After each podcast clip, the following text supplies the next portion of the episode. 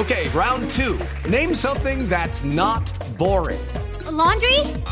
Ooh, a book club. Computer solitaire, huh?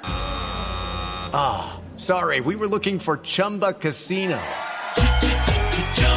That's right. ChumbaCasino.com has over 100 casino style games. Join today and play for free for your chance to redeem some serious prizes. ChumbaCasino.com. No purchase necessary. Full prohibited by law. 18 plus terms and conditions apply. See website for details. Y ahora es muy difícil predecir esto a quién beneficiaría o perjudicaría, ya que la entrada en vigencia del acto legislativo es a partir del año 2023. Aún así, aunque sea a partir del año 2023, y ya como última pregunta, aunque falten unos tres años mal contados, eh, ¿usted qué es lo que precisamente puede empezar a decir a quién perjudica o a quién beneficia eventualmente? ¿Qué cree usted? Pues yo creo, digamos, la evidencia, la literatura sobre segundas vueltas muestra que esta tiende a favorecer a sectores que busquen coaliciones. De hecho, fíjese que en la elección presidencial, tanto el presidente Duque prometió no hacer trizas los acuerdos de paz a propósito del debate de segunda vuelta y Gustavo Petro se retractó en su propuesta de la Asamblea Nacional Constituyente. Que cumplan o no sus, sus anuncios de segunda vuelta, eso sí es imposible que lo defina la ley, pero lo que esto sí evidencia es que más allá de favorecer a un sector ideológico específico, sí premia la presentación de propuestas programáticas más amplias que recojan a sectores más numerosos de la ciudadanía. Ah, es que automáticamente la segunda vuelta introduce eso, el tema de las coaliciones y el tema de las alianzas políticas. Doctor López, gracias. No, Néstor, a ustedes muchas gracias. Para Bogotá, para las elecciones dentro de cuatro años en el 2023. 10, 30 minutos en Blue Radio.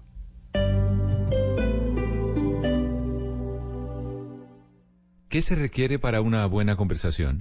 Un buen tema, un buen ambiente, buenos interlocutores, preguntarles a los que saben y dejar que todos expresen su opinión. Cada noche encontraremos los ingredientes necesarios para las mejores conversaciones en Bla Bla Blue. La manera ideal de terminar el día y comenzar uno nuevo. Bla Bla Blue. Conversaciones para gente despierta. De lunes a jueves desde las 10 de la noche. Blue Radio crece. Blue Radio y bluradio.com. La nueva alternativa. La Copa América es la esencia del fútbol mundial. Copa América. La Copa América han pasado, han desfilado las más grandes figuras de ayer y de hoy. En la Copa América hemos tenido a Maradona, en la Copa América hemos tenido al gordo Ronaldo, a Rivaldo y compañía. En la Copa América, Colombia ha contado con eh, grandes estrellas y un título que es tal vez lo más eh, gratificante de todos. Sin que nos marquen un gol, la Copa América está llena de historia.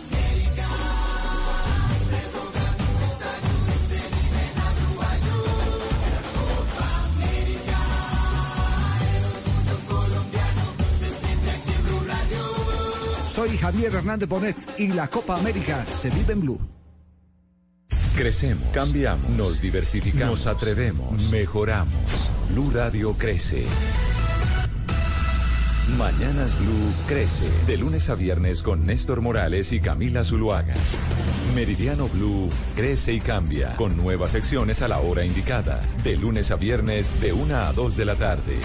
Mesa Blue crece y se diversifica con nuevo formato de lunes a viernes a las 8 de la noche. Agenda en Tacones se atreve. Nuevo horario, ahora sin censura. Lunes a viernes 9 de la noche.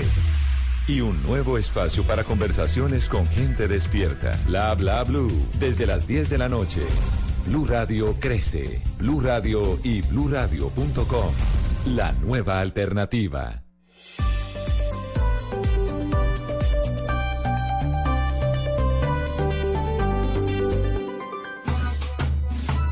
Desde este momento, Colombia está al aire. Mañanas Blue con Camila Zuluaga. Cuando te veo, no dejo de pensar que mi felicidad es completa. No paro de imaginar que ahora se abarca todo el planeta. Mis sentimientos hacia ti son como noche en luna llena, son tan profundos como el mar infinitos como la arena. Porque todo en ti es bello, no puedo resistir. 10 de la mañana, 33 minutos en Colombia. Continuamos en Mañanas Blue. Empezamos todos los días, de lunes a viernes, a las 4 de la mañana y vamos hasta la 1 de la tarde. Nos encontramos en Brasil, en Sao Paulo, en donde son las 12 del día, 33 minutos. Estamos a pocas horas del encuentro entre Colombia y Qatar, el segundo partido de la selección Colombia para esta Copa América. Tenemos 25 grados centígrados, doctor Pombo, un sol espectacular aquí en Sao Paulo y algo maravilloso de Radio Bandeirantes, que son eh, los aliados de Blue Radio aquí en Brasil, en las instalaciones de Blue Radio en Brasil, en Radio Bandeirantes, y es esas políticas de inclusión. Y cuando hablo de políticas de inclusión, ¿sabe qué pasa? Cuando usted entra a la radio aquí en Brasil, quienes lo acompañan a los estudios o lo ayudan con el carnet para poder entrar, son jóvenes que tienen síndrome de Down. Y es una belleza porque entonces ellos son los que lo guían por todas las instalaciones eh, de la radio y de la televisión aquí en Brasil. Un, poco como lo que pasa con eh, Gran Estación, que tiene esas políticas de inclusión con las personas que pues no pueden caminar, o igualmente pasa en el aeropuerto en México. Son esas políticas que se hacen de darle trabajo a aquellas personas que muchas veces se cree que no pueden trabajar. No, pues sensacional, Camila, con los buenos días y qué bonita esa noticia con las que nos recibe a los oyentes, a mí y a los del equipo. Y, y se lo complemento con una política de Estado de uno de los estados quizás más civilizados, avanzados, o por lo menos así se reconoce en la cortidura occidental, que es el estado australiano.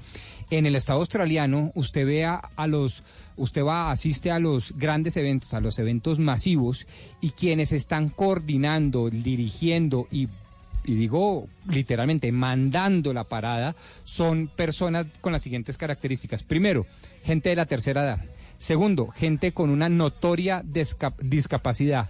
Y tercero, muchachos de décimo y once grado de colegios. Es decir, usted va a un concierto de esos de 60 mil, 70 mil personas y quienes están mandando la parada, coordinando todas las actividades, son este tipo de personas. Y eso es una política de Estado que ha logrado unos altísimos niveles de efectividad frente al cumplimiento de la norma. Porque, obviamente, pues esa cultura revolucionaria frente al eh, bachiller o policía bachiller o al policía en general, pues se aplica mucho. Pero cuando ya quien está mandando es la abuelita, entonces ahí dicen, uy, no, a esta sí le hago caso, hago la filita, no genero disturbios, cumplo la ley, respeto a los demás y eh, lo que usted me está contando me parece sensacional.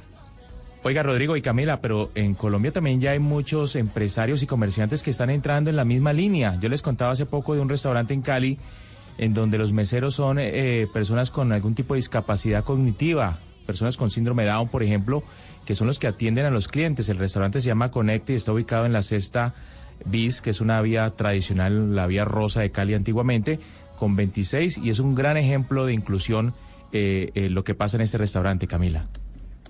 Sí, aquí también Hugo Mario en el supermercado Jumbo, eh, las personas eh, que ayudan en las cajas, las personas, algunas de las personas que están adentro del supermercado también tienen algún grado de discapacidad, distintos, distintos niveles de, discapacidad y de discapacidades eh, diferentes. Y esas políticas de inclusión estoy de acuerdo con Camila, es fantástico y habla muy bien de las empresas cuando toman ese tipo de decisiones arriesgadas, pero que lo que hacen es mirar posibilidades para que todos podamos vivir bien con un grado de bienestar alto y sirviendo, sirviendo a la sociedad, no importa eh, cómo, cómo funcionemos, es decir, cómo sea el funcionamiento de esa, de esa persona en sociedad.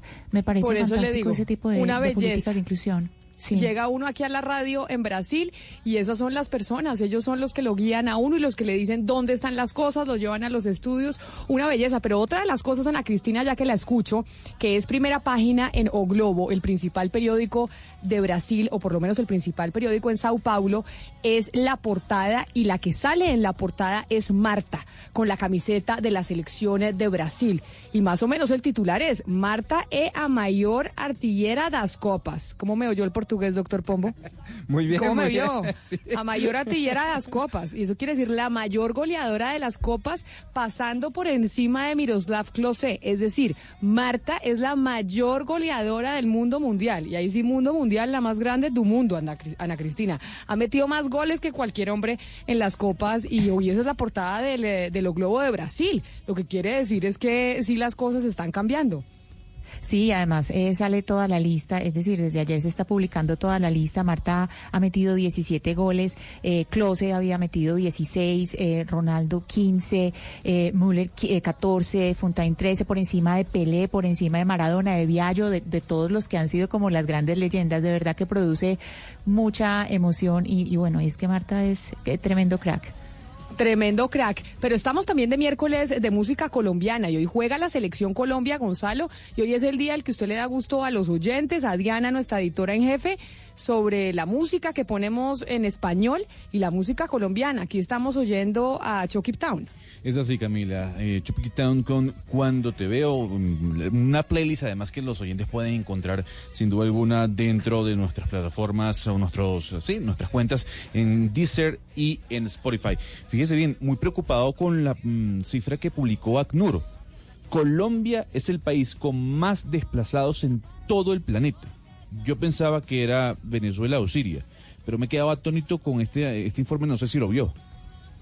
No, terrible, terrible. Los niveles de desplazamiento en Colombia, así lo ha dicho ACNUR muchas veces, son preocupantes. Lo que pasa es que no sabía que estábamos ocupando el primer lugar. Siempre había escuchado yo los informes que había dado Naciones Unidas, era que estábamos en el segundo lugar en términos de desplazamiento. No, por encima del Congo, por encima de Siria, por encima de países de África, Colombia, eh, 7 millones 800 mil personas. Pero desplazamiento interno. Interno, exactamente. Ah, ok. Exactamente, pero igual es una No cifra altísima. migratorio. No, no, pero es igual altísima, No, no, ¿no? altísima. pues, sí, no, es, es muy grave de todos modos, pero sí hay una diferencia entre desplazamiento interno y la- las personas que dejan el país. Esa, esa aclaración sí es importante.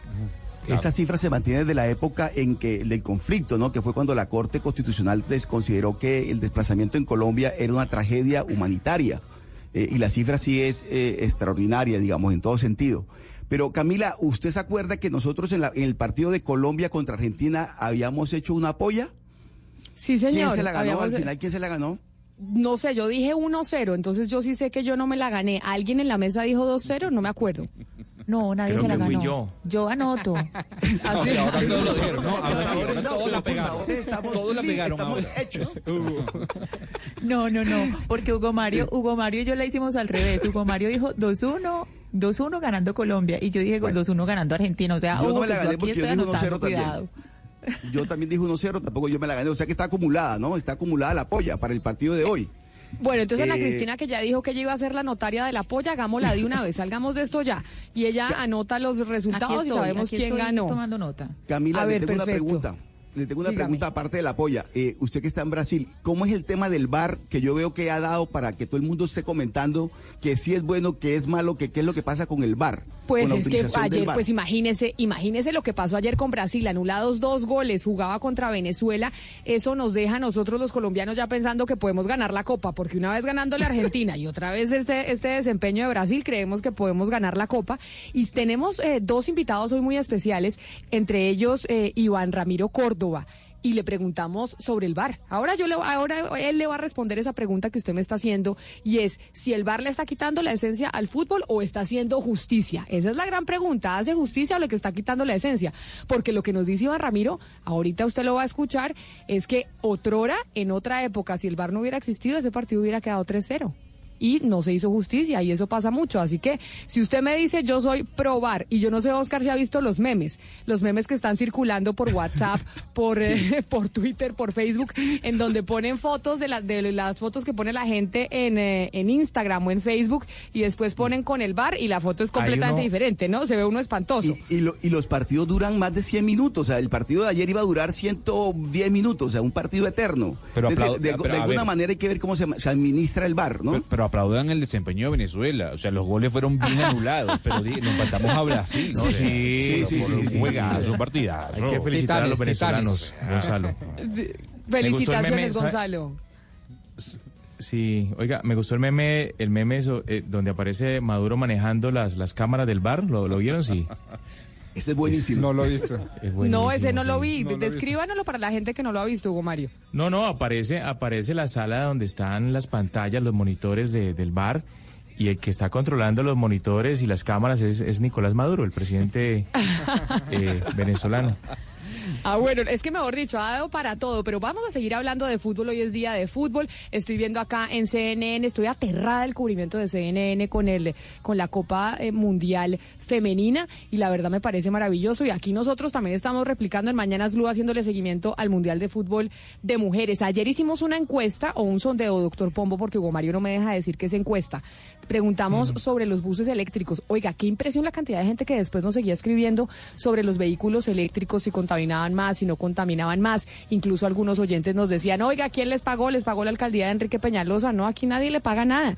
Este, encontramos un estudio que se hizo en Alemania que nos lo trajo don Gonzalo Lázaro y diciendo, oiga, en Alemania se encuentra que estos vehículos eléctricos pueden también contaminar enormemente y nos decía ayer el viceministro Hostos y daba en la pepa del asunto y es que hay un enfrentamiento entre, entre dos industrias, aquellas industrias que siguen haciendo vehículos con combustible, con diésel, con combustible fósil y aquellos que ya están entrando en la era de las nuevas tecnologías. Pues doctor Pombo, le digo, mire, 2.967 votos en este sondeo, sí, una cantidad, por eso le digo la cantidad de personas que nos, que nos escribieron sobre el tema y la cantidad de comentarios, más de 100 comentarios. ¿Usted cree que los buses eléctricos también contaminan?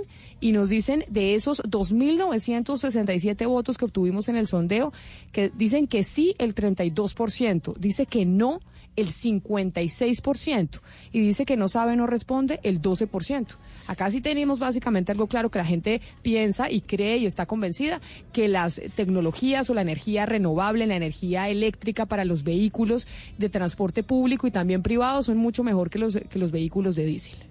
Sí, pero es que lo mal es el, el, mejor, eh, Rodrigo. Yo creo que, bueno, puede que los buses eléctricos contaminen, pero no tanto como los otros buses eh, que funcionan con combustible. Eh, eh, en Cali, por ejemplo, existe ya una, una, una campaña para concientizar a los operadores del sistema de transporte masivo y el anuncio que se ha hecho en los últimos días es que van a ingresar 26 buses eléctricos a la flota de, de este sistema eh, finalizando el mes de, julio, el próximo mes de julio, y al, antes de que termine el año habrán ingresado otros 109 buses eléctricos. Es decir, que aquí le van a apostar todo Camila y Rodrigo al tema de los buses eléctricos. No, y acá en Bogotá también. La noticia que leía hoy en el Nuevo Siglo, por ejemplo, decía que entran 366 nuevos buses, crean empleos directos enormes, más de 3.500 nuevos empleos.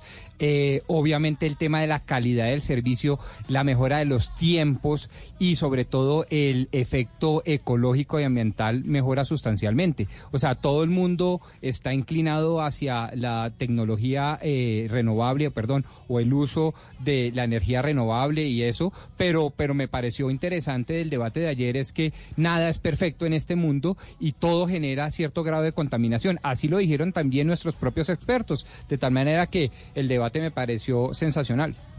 Sí, de todos modos, toda forma de movilización, eh, la mayoría de formas de movilización, sobre todo eh, masivas, dejan un impacto. En Medellín van a llegar eh, buses eléctricos 64 en agosto para el sistema MetroPlus que se conecta con el centro, va a conectar exactamente el norte con el occidente. Y uno de los problemas pues que manifestó en alguna oportunidad un experto es que sí, está lo de las baterías de, de litio, después cómo, qué se hace con las baterías de litio, pero de todos modos, pues eh, en transporte masivo eh, hay mucho por resolver. Y hoy es miércoles, hoy es miércoles de fútbol, miércoles de 19 de junio de Copa América, pero también nosotros en Mañanas Blue, cuando es miércoles, ¿qué tenemos, doctor Pombo?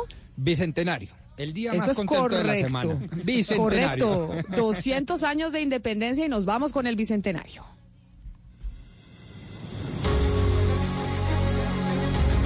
2019. 200 años del evento histórico más importante de nuestro país. La libertad, la independencia. Tres colores que ondean libres bajo su soberanía. En Mañanas Blue, Colombia es bicentenario.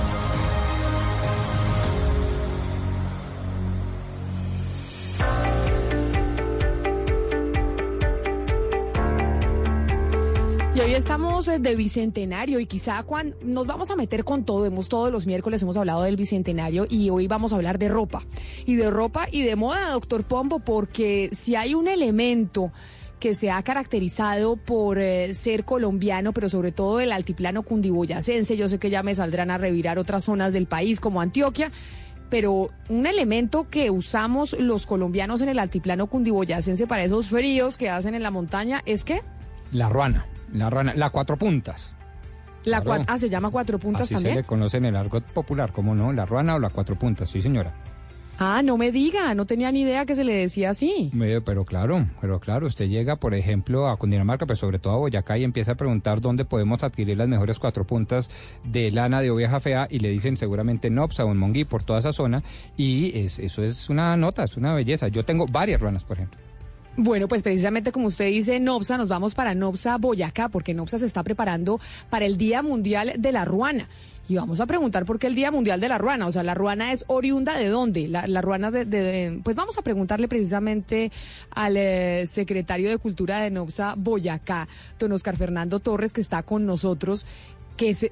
¿Qué es esto del, eh, del Día de la, de la Internacional eh, de la Ruana? ¿Qué es esto? Pero oiga, ¿sabe qué? Es que nosotros, antes de ir con, eh, con el secretario, vamos a hablar precisamente... Oiga este audio, oiga este audio de una experta en moda sobre la ruana para que tengamos un ejemplo y sepamos un poco más de qué se trata esta prenda que es tan común en el altiplano cundiboyacense, pero también en otras partes del país. Hablar de la ruana es hablar de una prenda icónica, típica, y es hablar también de la historia del abrigo y de la moda como tal en nuestra cultura. Se dice que el nombre de ruana proviene del material en el que está elaborado la pieza. Inicialmente en el siglo XIX esta prenda se elaboraba con lanas importadas desde Francia y venían de la región de Rouen. Entonces de allí se dice que tomó su nombre esta prenda típica. ¿Qué resulta fascinante en la ruana? Resulta fascinante su simpleza. La simpleza en la que está elaborada porque es simplemente un trozo de tela con un orificio para la cabeza y listo. Pero todo lo que representa, representa abrigo, representa protección, representa cuidado y especialmente representa orgullo.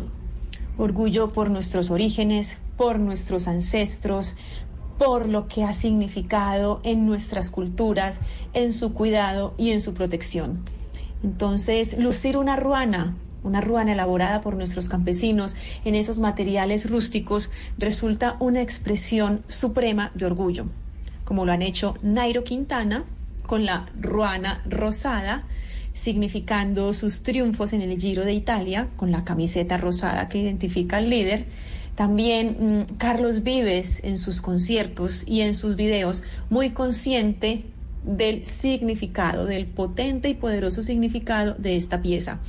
Y es una pieza, además, que desde, sus- desde su simpleza nos une a muchos pueblos prehispánicos. Vemos piezas similares como los ponchos en Guatemala, en México, en Perú. Todas nuestras culturas rurales y campesinas se han cubierto, se han abrigado con la ruana. Entonces, qué maravilla, qué maravilla reconocernos en esa pieza, reconocer nuestro estilo eh, desde hace 200 años y rendirle homenaje como lo hace hoy Nopsa. Esta era Beatriz Arango, periodista de moda y que nos explicaba precisamente, doctor Pombo, sobre la ruana, sobre esta prenda que es tan nuestra y que ahora está preparándose, en, se están preparando en Nopsa, Boyacá, para celebrar el Día Mundial de la Ruana. Y precisamente como yo les decía, estamos con el secretario de Cultura de Nopsa, don Oscar Fernando Torres. Señor Torres, bienvenido a Mañanas Blue. Qué placer tenerlo con nosotros en nuestra sección de Bicentenario. Camila, muy buenos días para ti y para toda la audiencia de Blue Radio. Muchísimas gracias por la invitación. ¿Cómo es esta preparación del Día Mundial de la Ruana y cuándo es? Bueno, eh, tenemos un sinfín de eventos culturales en homenaje a, no- a- a nuestra prenda insignia del departamento, de la nación y pues lógicamente de nuestro municipio Nopsa. Tenemos actividades eh, culturales y deportivas los días 29, 30 y 1 de julio de, de- de este año. La ruana, me dicen Ana Cristina, cada un oyente, no es solamente del, del altiplano cundiboyacense. Mire, me dice un oyente, Camila, hay una famosa canción que se llama La Ruana. Es una canción icónica del eje cafetero compuesta por el poeta de Pereira, Luis Carlos González, y que ha sido cantada incluso por Julio Iglesias, María Dolores Pradera y Paloma San Basilio. Es decir, ustedes en Antioquia, no solo en el altiplano cundiboyacense, también tienen una historia de la ruana. Pero claro, es que yo creo que es una prenda muy andina. Es una prenda sobre todo de, de la montaña, muy andina. Claro, es eh, distinta. eh, puede que en la apariencia sea un poco distinta en los en diversos lugares colombianos, pero creo que sobre todo del, de todo el sector andino, donde hay frío, hay ruana. Ana Cristina, y esa, esa canción de Luis Carlos González, La Ruana, eh, es una canción bellísima. Yo recuerdo que en la época del presidente Belisario Betancourt, él, él- a él- él- esa canción le encantaba sobre todo la versión de, de Paloma San Basilio. Y es un bambuco de la música colombiana, de verdad, así como yo peleo por los clásicos vallenatos, este es un clásico de la música colombiana, La Ruana de Luis Carlos González. Una canción extraordinaria, bellísima. Además, donde cuenta que la ruana, dice, dice el poeta González, viene de la capa española, que nos serviría para preguntarle a nuestro invitado, el señor Torres, el doctor Torres, si qué tan cierto es que la ruana viene de la, de la capa española o es, o es más autóctona. Bueno, según nuestros ancestros dicen que las ovejas Yo fueron traídas por los españoles. Entonces, pues, eh, eh, eh, pues no tenemos una fuente, una fuente verídica que nos diga que si este dato es, es real, pero lo que tenemos entendido es que antes de, de- en el bicentenario se, se traían las, las ruanas con algodón. Después vinieron ya las ovejas traídas por los españoles y ya pues empezó a elaborar esta, esta prenda insignia en nuestro departamento pues con la con, con la lana de estas ovejas traídas por ellos. Desde que usted siga con su pregunta, Ana Cristina, que ahí escuchamos todos que usted tenía pregunta para el invitado por cuenta de los micrófonos abiertos. Acá está la canción que estaba pidiendo don Oscar Montes, La Ruana, y la que nos decía nuestro oyente, que dice esa canción famosa de La Ruana, que es de ese poeta del eje cafetero. Escuchemos un poquito. La capa del viejo hidalgo. Se rompe para ser ruana. Y cuatro rayas confunden el castillo y la cabaña Bueno, quiero decirle algo, Ana Cristina. Está acá Juan David, nuestro piloto de la cabina en eh, Sao Paulo, cantando esta canción de La Ruana. Y yo tengo que ser sincera y con mucha pena, es una completa ignorante. Yo esta canción no, no me la sabía, pero acá está Juan David sí cantándola a grito herido, le digo. Bellísima, es que- Camila, esa canción. Esa canción es realmente Sí. hermosa.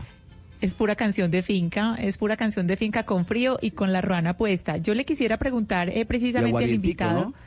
Sí, claro, claro. Eh, Le quisiera preguntar precisamente al invitado sobre las ruanas que se fabrican en Boyacá. ¿Cuáles son esos sitios donde fabrican las mejores ruanas, las más bonitas? Si yo soy un turista y llego a Boyacá, ¿a dónde voy a buscar las mejores ruanas? Las mejores ruanas, lógicamente, tú las buscas en Nopsa, Boyacá.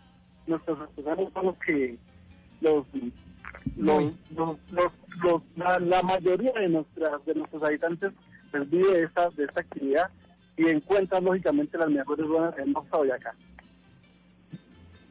Secretario, a mí me gustaría volver sobre los orígenes de la entrevista y que usted nos cuente cómo es eso de el reinado de la Ruana a propósito y por cuenta del bicentenario. Sí, claro, pues nuestras actividades que vamos a desarrollar este año pues, eh, las vamos a desarrollar en honor al bicentenario. Entonces tenemos nuestro reinado, el reinado de la oveja, donde cada, cada campesino saca a, y a, su animalito, lo, lo, lo decora, lo adorna de la mejor manera y hay un hay un premio especial para la mejor ovejita de, de, pues, del municipio y de, de, estos campesinos. Aparte, pues tenemos eh, nuestros concursos de, de, de hilanderos, de esquiladores, tenemos el reinado pues, ya, eh, comunal de, de La Ruana en homenaje al bicentenario y un concurso de danza. Todas nuestras actividades, lógicamente, en honor al bicentenario. Y yo le tengo una pregunta porque usted se salió por la tangente sobre el tema de las de las ruanas, las mejores ruanas. Ya le voy a preguntar, secretario, pero antes, don eh, Oscar Montes y a nuestro oyente que nos envió la canción de la ruana, ahora le voy a poner la versión, si le parece, de Paloma San Basilio, porque esta es la nuestra, la muy, muy autóctona, pero vamos a poner la de Paloma San Basilio de la ruana. Vámonos a Colombia.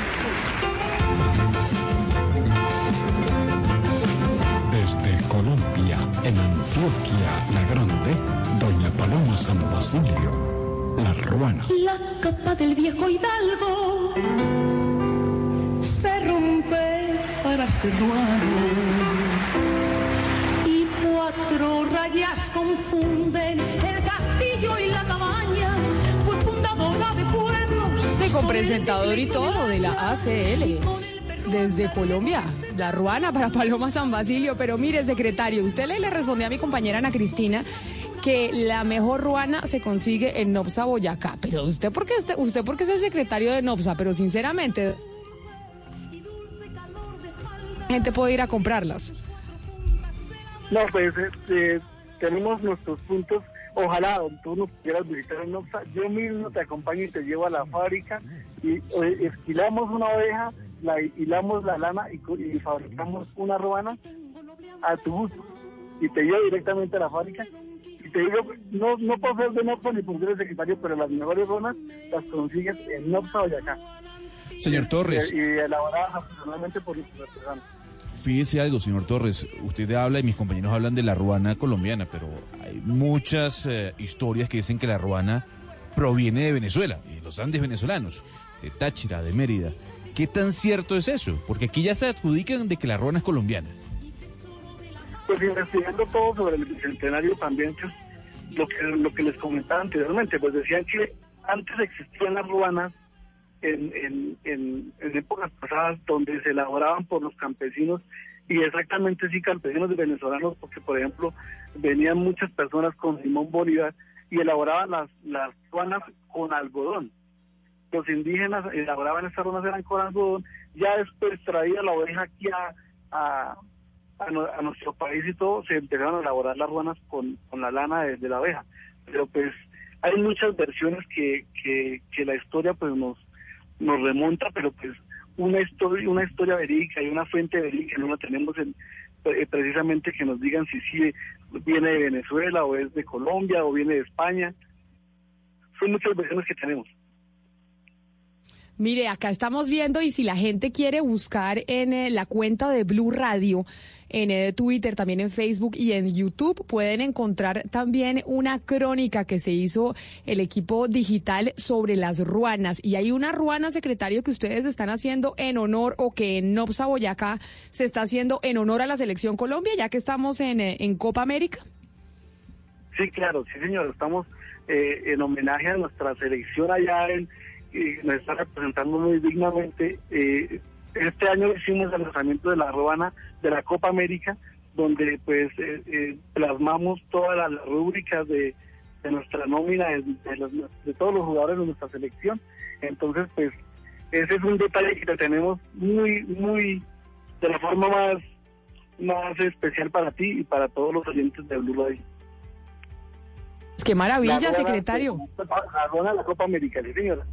La ruana de la Copa América. Ya saben que quienes los oyentes que la quieran ver están en las redes sociales, en YouTube, Blue Radio Colombia, lo encuentran en Facebook y en Twitter. Ahí está toda la explicación de cómo se está haciendo esta ruana en Nopsa, Boyacá. Secretario Óscar Fernández Torres, secretario de Cultura de Nopsa, hablando precisamente sobre el Día Internacional de la Ruana, el Día Mundial de la Ruana. Mil gracias por haber estado con nosotros aquí en Mañanas Blue. Nos íbamos a imaginar, no, no pensamos nunca que la ruana nos fuera a dar para tanto, para hablar de música, de poesía, de moda y demás. Mil gracias por habernos acompañado. Gracias, Camilita. Muchísimas gracias por esta invitación y los esperamos en nuestra actividad que se van a, a- a desarrollar el 29, 30 de junio y 1 de julio en Boyacá. Camila, y también hay que, nos da para hablar de otra cosa y es el nombre del municipio, porque es que Nopsa inmediatamente eh, no le suena a uno a nada, es un nombre muy extraño. Y Nopsa es eh, una palabra que viene de, de la etimología chipcha y quiere decir nombre ilustre de persona. Entonces cuando se habla de Nopsa se está hablando de nobleza, nobleza dentro de lo que era la estructura, eh, todo lo que era estructura jerárquica muisca. De ahí viene el nombre de este municipio. Pero entonces el chipcha, si es nombre ilustre de persona, uno le podría decir Ana Cristina Nopsa, ¿o no? Pues el Nombre uso, ilu- ¿no? tanto como el uso, Camila, eh, pues esa partecita sí no le puedo ayudar, pero yo sí corrí a buscar qué quería decir Nopsa porque me sonó rarísimo, como a la NASA, como algo extrañísimo, me sonó ese nombre. Algo más sobre Noxa, ¿sabe qué, Ana Cristina? El Festival Vallenato de Noxa, Boyacá, es de los mejores que se hacen en el país, ¿sabe? Allá se toca No, vallenato bueno, eso- sabroso. Eso, sí, una sorpresa. Pero mire, Acordeón Oscar, con le, ruana. le tengo la versión de María Dolores Pradera de La Ruana, Uy, de no. esta canción de La Pero Ruana. a palo que seco, esto a palo seco es muy complicado. Uy. Bueno, pues vaya buscando porque además tenemos hoy Copa América, Polla y demás que la tenemos que hacer.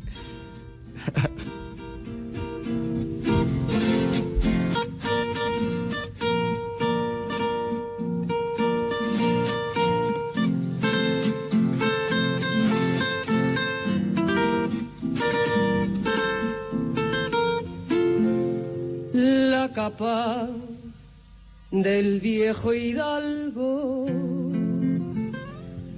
Se rompe para ser ruana. Y cuatro rayas confunden el castillo y la cabaña. Fue fundadora Nos escribe un oyente y nos dice, la mejor ruana, y contradiciendo al eh, secretario de Cultura de NOPSA, es de marulandesa, es la marulandesa. ¿Esa qué ruana es? Yo es que soy completamente ignorante sobre las ruanas, Pombo, pero usted como tiene tantas, ¿cuál Pero- es la ruana Pero, marulandesa? pero ninguna de ellas marunandesa, no, no sé, no sé ni siquiera en dónde quedaría el municipio o la vereda de Marulanda a la que se está refiriendo el oyente, no, ni idea. Todas las ruanas son iguales. No, no. No, pero por favor, ¿a ¿qué, en qué, en qué- en qué Pero- cambia? A ver, a ver. Yo, eh, ah, íbamos bien hasta donde Ah, cuando pero podía ser de origen venezolano. Hasta ahí yo Sí, no. pero que todas las Es que- ranas sean iguales, pues no. No, es y que, además, es que los... y además permítame eh, eh, manifestar y compartir más bien una teoría, porque ya hemos hablado de poesía, de origen, de historia, de hasta de eventos como por ejemplo el reinado de la ruana. Yo tengo una teoría. Si me piden obviamente las fuentes, pues no se las doy porque no es científica, pero yo además creo que Esa es su teoría. es mi suya, teoría, sí, pero Si por usted- eso deme con- con su licencia con mi autoría. Deme licencia para compartir esta idea y es que quizás la ruana Eh. sea uno de esos eh, instrumentos de vestir eh, que como ninguno otro genera una igualdad social.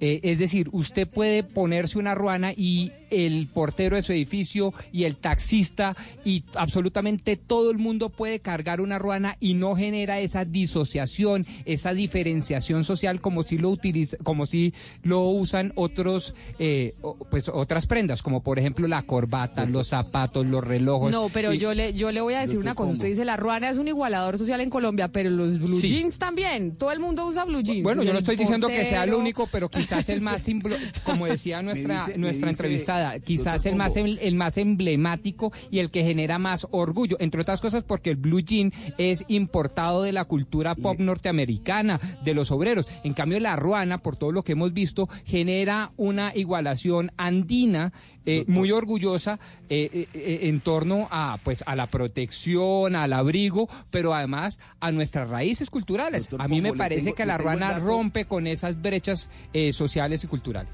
Le tengo el dato de Marulanda. Marulanda Caldas, nos dice nuestra gerente acá en Barranquilla, Juliana Restrepo, que es de Caldas, ¿no? De Manizales. Sí, señor. Marulanda Eso- Caldas.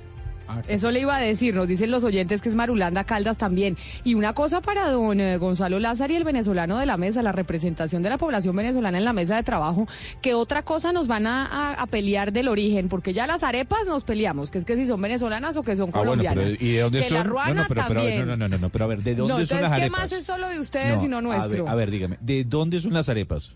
¿Son Colombianas, colombianas? perdóneme. Sí, de la Gran perdóneme. Colombia, pero de la Gran De la- Colombia, No, bueno, de la Gran bien. Colombia, es que somos la misma No, cosa. las arepas y, No, y pero- las empanadas, todo, todo. Es colo- colombiano, no se preocupe.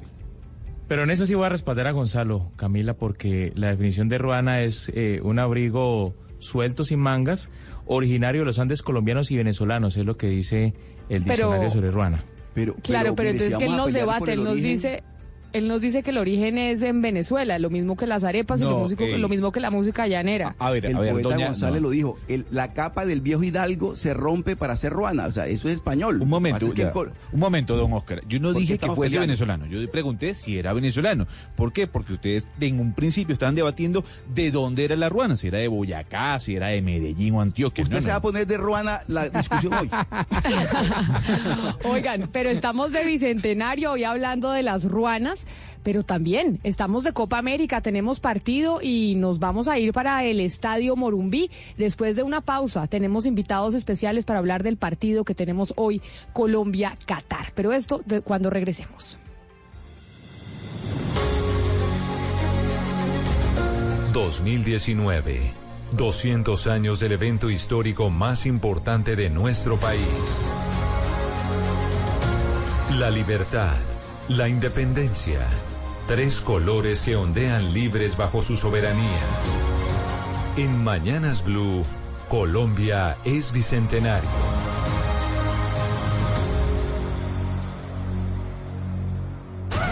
Para nosotros es un honor poder representar a nuestro país. En Blue Radio vivimos la Copa América. Lo importante siempre va a ser entregar el máximo y dar lo mejor para, para el equipo. Estoy pensando en la selección Colombia, quiero hacer cosas bien.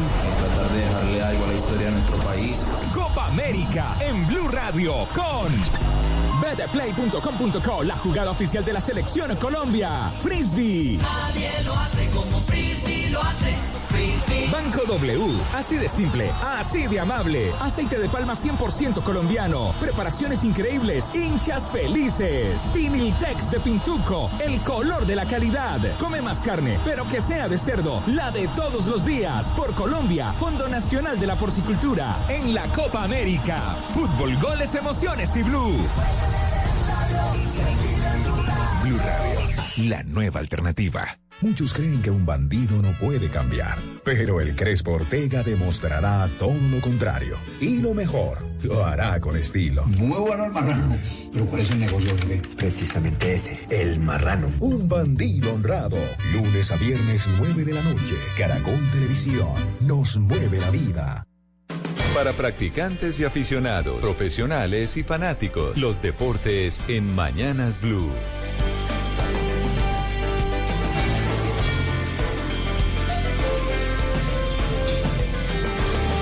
Las 11 de la mañana, 9 minutos. Esa es la hora en Colombia, una de la tarde, 9 minutos en Sao Paulo, aquí en Brasil, en donde nos preparamos para la Copa América. Y allá está Jonathan Sachin, precisamente cerca a la selección Colombia, que ya se estaba preparando para este partido contra Qatar. Sachin, ¿cómo van las cosas allá en el estadio? ¿Ya está llegando la gente o está un poco temprano? Camila, ¿qué tal? Una feliz mañana. Boa, boa mañana para usted también, ¿no? Allá Ah, no, aquí a ver. a tono. Ve, A ver, un momento. A ver. No, mire, porque yo estaba leyendo los titulares de O Globo sobre Marta, entonces yo ahí estaba mi portugués. Quiero oír el suyo porque el suyo está un poco peor que el mío, debo decirle. Eso no, no, No, lo veo muy prolijo. Boa mañana para você. Ahí está. Buena mañana para usted. O bon O bon para bon dia, bon dia genérico, entonces, pues. Bon dia. Obrigado. Buenos días, señor que- de ahí no pasamos. ¿Cómo está, Camila? Una feliz mañana para todos ustedes, los compañeros. Estamos acá en las afueras del estadio Morumbí, donde hoy por lo menos esperamos tener una buena asistencia. Dijo ayer el delegado de Conmebol que 39 mil boletas se habían vendido para el compromiso, que será el 115 de Colombia en Copa América, 43 victorias y esperamos volver a ganar. Y vea, usted me preguntaba por hinchas, muy rápidamente a ver si podemos entrevistar a algunos hinchas por acá. ¿Qué tal? ¿Cómo están? Los veo acá. ¿Cómo van? Bienvenidos. Estamos en este momento en vivo para Colombia Blue Radio. Hinchas colombianos, la amarilla bien puesta y con la ilusión hoy de clasificar a la siguiente fase. ¿Cómo están? Sí, muy bien, gracias. Hoy clasificamos acá, eso estamos hoy para ganar el partido. ¿De dónde vienen? De Bogotá, Colombia. Bogotá, Colombia. ¿Cuántos vienen? Seis. Seis. ¿Por qué tan poquitos? Somos el grupo de depredadores y las esposas nos dejaron venir hoy. Ah, bueno, esa era la pregunta siguiente. ¿Por qué vienen solo hombres? ¿Qué, pa- qué pasó por acá? No, es la mujer en la casa. ¿En la, en la casa? ¿Qué tal? Eh, póngase a decir eso y verá que le pegan después. Marcador para hoy, ¿cómo lo ves, Colombia? 2-0, ganando Colombia. Estamos inflados porque le ganamos a la Argentina, ¿no? No, no, para nada, pero vamos a clasificar. Vamos a clasificar, que es lo más importante. ¿Gol de quién? Uno de James y otro de Falcao. 2-0. 2-0. 2-0. Bueno, importante eso. Bueno. ¿Y campeón lo ve con pinta de campeón de Colombia? O? Llegamos a la final probablemente con Brasil o Uruguay. Brasil Uruguay. ¿Boletería qué tal? ¿Muy costosa, barata? No, bien, está dentro de lo normal y creo que se nos alarga el viaje porque nos vamos para la final. Ah, bueno, ¿cuánto le costó la boleta? Eh, 350 reales. Eso viene siendo como 200, como 300 mil pesos colombianos. 300 mil aproximadamente, señor. Bueno, lo que hay es plata, que es lo importante. Ah, hermano, lo importante es apoyar a la selección. Falta compañía de mujeres, falta compañía de mujeres. Sí, nos, nos toca, no, nos toca buscar aquí unas garotiñas. Ah, bueno, hágale, pues, chao, que esté bien. Bueno, el canto, el canto para Colombia, el canto para Colombia. Cami, muy pocos hinchas porque está muy temprano aquí en alrededores del Morumbí, pero bueno, los colombianos como Sachin. siempre poniendo la fiesta. Impresionante, Pombo, impresionante uno aquí, como pudo ver con Sachin, que uno de colombiano se viene a Brasil y cree que ya habla portugués simplemente porque hace garotiña y dice todo con... Uno ya cree que habla portugués, uno ya dijo, me volví bilingüe y ya aquí me comunico perfectamente, se creyó uno el cuento. Sí, sí, pero a ellos también les pasa lo mismo, ¿no? Que yo hablo eh, eh, portuñol, no sé qué, y empiezan a echar y uno va a unas conferencias con los brasileños y piensan que uno les están teniendo todo de corrido de vita. No hay tal, no hay tal. Mire, Nos Sachin, engañamos usted solos, dijo, ¿no? Usted dijo que aproximadamente 39 mil personas irán esta noche al partido y yo estaba un poco reacia porque, a ver, seamos sinceros, ¿a quién le importa un partido Colombia-Qatar? Pues a nosotros los colombianos sinceramente sí, pues por supuesto, pero Colombia-Qatar, ¿eso quién más va a ir a ese partido? ¿39 mil personas solo de colombianos? ¿39 mil colombianos en el estadio? Solo colombianos, sí, porque los cataríes se tiene previsto que sean cerca de 2.000, máximo 3.000, y pues ni los locales han llenado. En este mismo estadio, que fue la inauguración entre Brasil y Bolivia, metieron 47.000 espectadores. Entonces la cifra de colombianos, si acierta el delegado de Conmebol que nos dijo ayer que se habían vendido 39.000, está muy alta. O sea, la cifra de colombianos, fuimos a Rusia, llenamos en Rusia, y aquí en Brasil pues parece que también vamos a llenar un mítico estadio como el Morumbí, Camila. Sachin, le pregunto desde Bogotá eh, si lo que está pasando en los estadios, porque se está viendo, se están viendo vacíos, exceptuando los partidos, por ejemplo, de Colombia, de Brasil, eh, está dando la razón a Estados Unidos en que sea el país organizador de la Copa América. Lo que pasa es que el tema de la boletería está muy costosa, por lo menos para los locales, y eso que tienen el 50% de descuento. La boleta más costosa de este evento fue la que pagaron los colombianos que acabamos de entrevistar, 350 reales. Estamos hablando de 300 mil pesos colombianos, ¿verdad? La más barata, 120 reales, 100 mil pesos colombianos. Está costosa para hacer Copa América y, y no ser fases definitivas. Pues, un- como, dice Camila, un Colombia-Qatar, el único que llama es Colombia por la zona en la Claro. que está geográficamente, pero Qatar Es no que- te llena un partido. Por eso, es que mire, Sachin, escuchemos precisamente para los oyentes, nos vamos a ir para Qatar, vamos a ir, vamos a explicar dónde queda Qatar, qué es Qatar, por qué está Qatar aquí en la Copa América, que uno dice Copa América y Qatar enfrentándose a Colombia, pues precisamente eso es lo que vamos a explicar.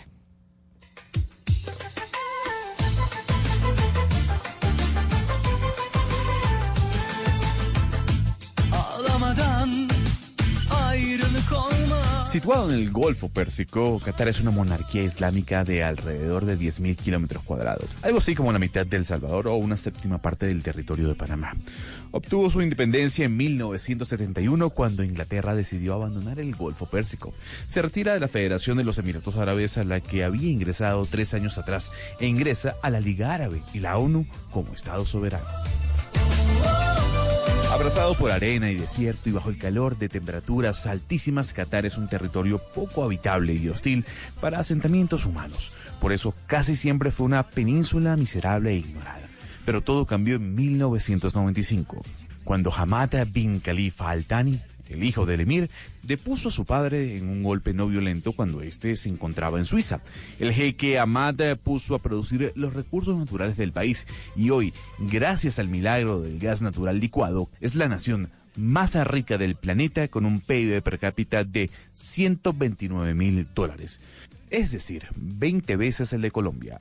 El gobierno catarí tiene inversiones y propiedades en todo el mundo y convirtieron a Doha, su capital, en una urbe de otro siglo, en una mezcla de Mónaco y Las Vegas, llena de lujos, excentricidades y obras de ingeniería que casi ningún país tiene. Parte de la estrategia de explosión de Qatar ha sido ganar peso en la comunidad internacional. Por eso, el país, después de mucho lobby en la FIFA y conciencias compradas con sobornos, la nación obtuvo la nominación para organizar el Mundial del 2022. Un Mundial eh, que por las altas temperaturas se jugará en diciembre y en estadios con refrigeración y aire acondicionado. Razón por la cual, señor don Gonzalo Lázaro, y Qatar está aquí en la Copa América y se enfrenta a Colombia el día de hoy. Pero incluso Gonzalo y Sachin, hay gente que está llegando a decir, oiga, con lo de Platini, ya es, hay gente que dice, no se debería jugar el Mundial en Qatar, a pesar de que las obras ya empezaron, que se va a jugar en diciembre, que eso va a ser con aire acondicionado porque el calor es impresionante. Hay gente que dice, oiga, si esto se ganó con corrupción, el Mundial no lo debería organizar Qatar. Sin duda alguna, eso sí, totalmente de acuerdo en el, tema legal, ¿no? Pero el tema de sponsor, de patrocinadores, yo creo que va a ser muy difícil, Camila, que tumben el Mundial a Qatar. porque ya se han vendido, es que cuando se organizan estos eventos ya se venden preámbulo, tiquetes, se separan hoteles, se construyen, eh, se hacen modificaciones a la ciudad, bueno, una inversión muy alta que yo creo que va a ser difícil quitarle este mundial a Qatar y esta edición por el tema de corrupción, la verdad. Sachin, usted se encontró con Queiroz. ¿Qué dijo el profesor Queiroz sobre el partido de esta noche contra Qatar? Que ya nos explicaba ahí Gonzalo por qué razón Qatar está haciendo parte de la Copa América. Nos explicaba la historia de Qatar, dónde queda Qatar y ahora que como estrategia internacional están metiéndose en el fútbol de manera importante y los tenemos aquí de invitados a la Copa América. ¿Qué dijo el profe Queiroz? Pues básicamente le voy a hablar del tema deportivo, porque es el vigente campeón, como ya lo hemos dicho, de la Copa Asiática. Tiene una figura, cuando se pongan ustedes al frente del televisor o estén pendientes del relato, van a escuchar hablar de Almoe Salí, jugador de 22 años que marcó nueve tantos en la edición de la Copa Asiática. En una sola edición es el máximo goleador. Entonces es un equipo que está dirigido por el español Félix Sánchez, de 43 años, que es hecho en la Masía, la cantera del Barcelona de España. Y esto ha dicho Carlos Queiroz sobre el rival de esta tarde de la selección colombiana. Lo que quiero, lo que quiero cambiar es intentar ser mejor. Si llegamos a un punto de ser mejor que jugamos contra Argentina, me, me quedaré muy satisfe satisfecho. Mejorar, que es lo que va a cambiar. Que tiene que cambiar siempre, mejorar. Bueno, pues entonces quedará él muy satisfecho. Esperamos nosotros quedar satisfechos también. ¿Sabe, Sachin? Andando por Sao Paulo, ¿sabe a quién me encontré? ¿A quién? ¿A quién? A ver, esta es una bueno, ciudad muy lo... grande. A ver si tuvo suerte. ¿A quién? mire, lo, mire, escuche, mire con quién nos encontramos. Bueno, y seguimos aquí en Brasil, en la Copa América. Estamos en Sao Paulo, a pocas horas del encuentro entre Colombia y Qatar. Y nos encontramos, yo no sé si esto es fútbol 5, no sé qué tipo de fútbol es esto, pero nos encontramos en un partido a Iván Ramiro Córdoba. Iván Ramiro, bienvenido a Mañanas Blue, gracias por estar con nosotros. Hola Camila, mucho gusto, muchas gracias. Eh, acá, jugando el partidito, tratando de sudar un poquito. ¿Y extraña jugar fútbol? ¿Cada cuánto juega este tipo de partidos? Cada vez que resulta así con los amigos para jugar, eh, divertido de todas formas. Esto es el pan de cada día de uno. Pero le hace falta jugar fútbol y qué tal de, de cómo está su estado físico? Mal. mal, mal, no, no es como en, una, en, otra época. Pero bueno, se trata de divertirse y, y, jugar solamente por estar bien, por pasar un rato chévere con los amigos. Vea, ahorita yo los estaba viendo y ustedes se burlaban, hacían como una imitación de ustedes los jugadores cuando salen de la cancha y los entrevistan y tienen una forma de hablar muy particular y se estaban burlando ustedes de eso. ¿Por qué hablan así cuando van entrevistas saliendo de los partidos los futbolistas? No, a ver, por un lado a veces las, las preguntas son casi siempre las mismas. Yo creo que si, si cambiaran un poquito las, las preguntas, el jugador no diría lo mismo. Pero de otra forma es, es como que una cultura nuestra que, que se quedó ahí y pues eh, yo creo que hay que meter un poquito de imaginación para, para responder porque uno de todas formas no, no, puede quedarse siempre en lo mismo. Pero eso es una crítica a los periodistas deportivos que son principalmente los que los entrevistan cuando ustedes salen de los partidos. ¿Qué es lo que esperarían entonces que les preguntaran? Porque normalmente les dicen cómo se sintió, bueno, etcétera, etcétera. Pero ¿qué les gustaría entonces que les preguntaran? ¿Algo mucho más profundo ahí saliendo del partido ustedes sudando? Sí, yo creo que sí, yo creo que no, pues el, problema es ahí, ¿no? Cuando está en pleno partido, en, el entretiempo, cuando el jugador se queda para la entrevista es difícil porque uno está de verdad muy cansado, entonces no llega el oxígeno al cerebro, se nota. Pero bueno, eh, yo creo que lo más importante es, es hacer la presencia, hablar, dar la cara, tratar de comentar un poco lo que ha sido el, el compromiso hasta ese momento y pues yo creo que sería bueno hablar si si se ha hecho las cosas como lo ha pedido el profesor, porque muchas veces, ¿qué pasa? Por ejemplo, el tema de los votos, ¿no? Digo que el tema de los votos es algo tan efímero porque, o sea, para dar un voto objetivo, habría que saber lo que le pide el técnico al jugador. Porque muchas veces decimos, no, ese jugador no se la pasó sino corriendo detrás del otro jugador. Y puede ser que eso es lo que le haya pedido el técnico. Y para el técnico hizo un trabajo de 10, pero para la afición y para el mismo periodista hizo un trabajo de 5. Entonces, esas cosas, por ejemplo, yo no estoy de acuerdo, lo del tema del voto, pero bueno, sabemos cómo funciona todo, se hace un poco como para, para meter contenido, importante es siempre el respeto, siempre he dicho eso, respeto. Mire, Iván Rápido, usted está aquí en la Copa América, está siguiendo a la selección Colombia. Yo no soy periodista deportiva, no sé tanto de fútbol, pero sí sé que estamos en pleno Mundial Femenino. Estamos eh, en Mundial Femenino allá en Francia. El día de la final del Mundial Femenino coincide con la final de la Copa América. ¿Usted cómo, qué opina de eso? ¿No le quita eso un poco de protagonismo también al Mundial Femenino? Sí, me parece que son dos fechas de fútbol mundial muy importantes y pues yo creo que en este sentido podría mejorarse un poco más el, el calendario. Eh, es una lástima coincidir las dos fechas el mismo, el mismo día, pero bueno. ¿Y usted qué, tanto, eh, qué tanto sigue el fútbol femenino usted? No me gusta, me gusta mucho, no, no lo sigo pues así como de, de meterme a ver eh, jugar, eh, a ver todos los partidos, pero me gusta, me gusta porque siempre he pensado que el fútbol tiene que ser abierto para los dos sexos y, porque es, es, un, es un deporte que te da tanto y pues yo creo que, por ejemplo, ahora en Colombia sabemos que venimos de un periodo difícil con el tema del fútbol femenino. Me parece una vergüenza lo que ha pasado, de verdad una vergüenza, donde en todo el mundo se está empujando para darle más espacio a las mujeres. Nosotros en Colombia, al contrario, para atrás. Venga, nosotros en Mañanas Blue cubrimos mucho el tema del fútbol femenino. Intentamos encontrar voces de hombres del fútbol que nos hablaran de eso. Y era muy difícil, como que los hombres del fútbol, no importa si eran directivos, si eran jugadores, exjugadores, era difícil que se pronunciaran y se refirieran al respecto. ¿Por qué razón hay ese hermetismo, digámoslo así, o ese miedo de hablar en su momento de lo que estaba pasando con el fútbol femenino? Ni idea, es vergonzoso, de verdad. Ni idea que la gente o los hombres se escondan en este sentido porque estamos hablando de un deporte que... Y en el año 2019, imagínate, nosotros hablando todavía de, de que si la mujer puede o no puede jugar fútbol. O sea, para mí eso no, no lo puedo concebir. Por eso eh, me da mucha rabia y me da mucha vergüenza que de verdad muchos dirigentes en nuestro país tengan el coraje de decir ciertas cosas y, y hablar casi como de discriminación, porque estamos hablando de eso, discriminación. Lamentable. Estamos en la Copa América y la gente se acuerda de usted obviamente por ese gol que metió en la única Copa América que hemos ganado nosotros los colombianos. Ahora tenemos algo nuevo que ustedes no tuvieron que es el VAR y ayer hubo pues todo un eh, revuelo por cuenta del VAR, del partido de Brasil. ¿Le está quitando la esencia al fútbol el VAR o no? ¿Usted coincide en que es fundamental? Está dando justicia al, al fútbol, hay unas reglas y pues donde no llega el ojo humano eh, llega la tecnología y para eso se hizo. Yo creo que en otra época, ¿y cuántas veces no habrá pasado lo mismo? Una selección que es favorita, que por ahí no encuentra, o sea, porque también es meritado lo que hizo eh, Venezuela al defenderse, porque uno saber defenderse también tiene su mérito, tiene su trabajo. Y pues en otra época el partido hubiera quedado 3 a 0. Entonces la historia comenzaría a ser diferente. Entonces pongámonos a pensar cuántas veces pudo haber pasado lo mismo. Ahora con la tecnología yo creo que se ha hecho un fútbol más justo, eh, aunque no es perfecta totalmente. De todas formas, la tecnología la evalúa el ojo humano igual. O sea que todavía hay un mínimo de riesgo de que se pueda equivocar.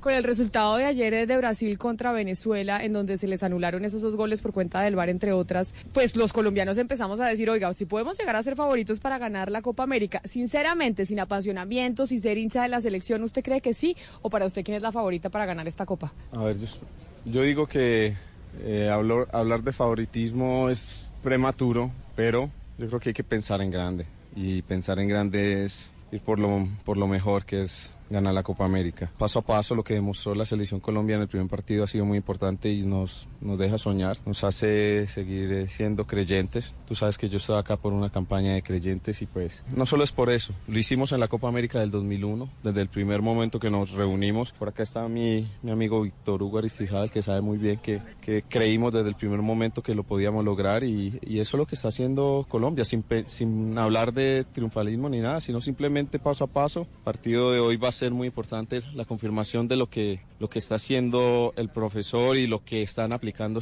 ellos, en la cancha. Entonces, eh, ¿por qué no pensar en, eso? O sea, sin, sin perder la cabeza, se puede. Iván Ramiro, mil gracias por estar con nosotros hoy aquí en Mañanas Blue. Qué, qué placer encontrárnoslo aquí en la mitad de Sao Paulo, en una cancha. ¿Esto es fútbol 5 o fútbol qué?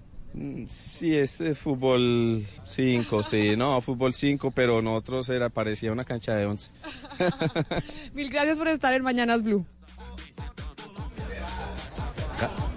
Camila, estupendo, mejor dicho, tuviste al hombre que nos dio el título de Copa América y hablando de temas cruciales como el fútbol femenino, como ya lo decías, es diferente. es Enviándole a difícil ustedes, a ustedes que un los referente se meta en ese tema. Su vainazo, ¿no? Sachin diciendo que siempre preguntan lo mismo y que por eso es que ellos los jugadores de fútbol dicen, sí, todo muy bien, porque a mí lo que me sorprende es que los jugadores tienen una forma de hablar cuando salen de los partidos y ellos, inclu- ellos incluso se burlan, se burlan de Ellos- eso, porque Lo que pasa es que ellos dicen que nosotros preguntamos lo mismo y ellos responden lo mismo, pero también porque a, pues a nivel genérico uno no se puede poner a hablar de transiciones, de táctica, porque el oyente le apostamos al público en general, ¿no? Entonces uno le pregunta cómo se sintió, cuál fue el balance, salió con alguna molestia, eh, hay ilusión, o sea, uno pregunta lo genérico, pero en las conversaciones de nosotros sí hablamos un poco más de táctica, de transiciones, de balance de equipo, circulación, bueno, ya son otros temas. Pero ¿sabe qué me pareció muy importante, Camila? Dígame. El tema del VAR, el tema del VAR porque está generando cierta controversia. No se esperaba que ayer al equipo local, a Brasil, le anularan dos goles bien anulados por el chileno Julio Bascuñán, apoyaban la tecnología del VAR. Precisamente esto dijo Rafael Dudamel, el estratega de la Vinotinto, luego de conseguir el empate histórico frente al equipo de Brasil. Que viva el bar. Que viva el bar. Bienvenido al bar.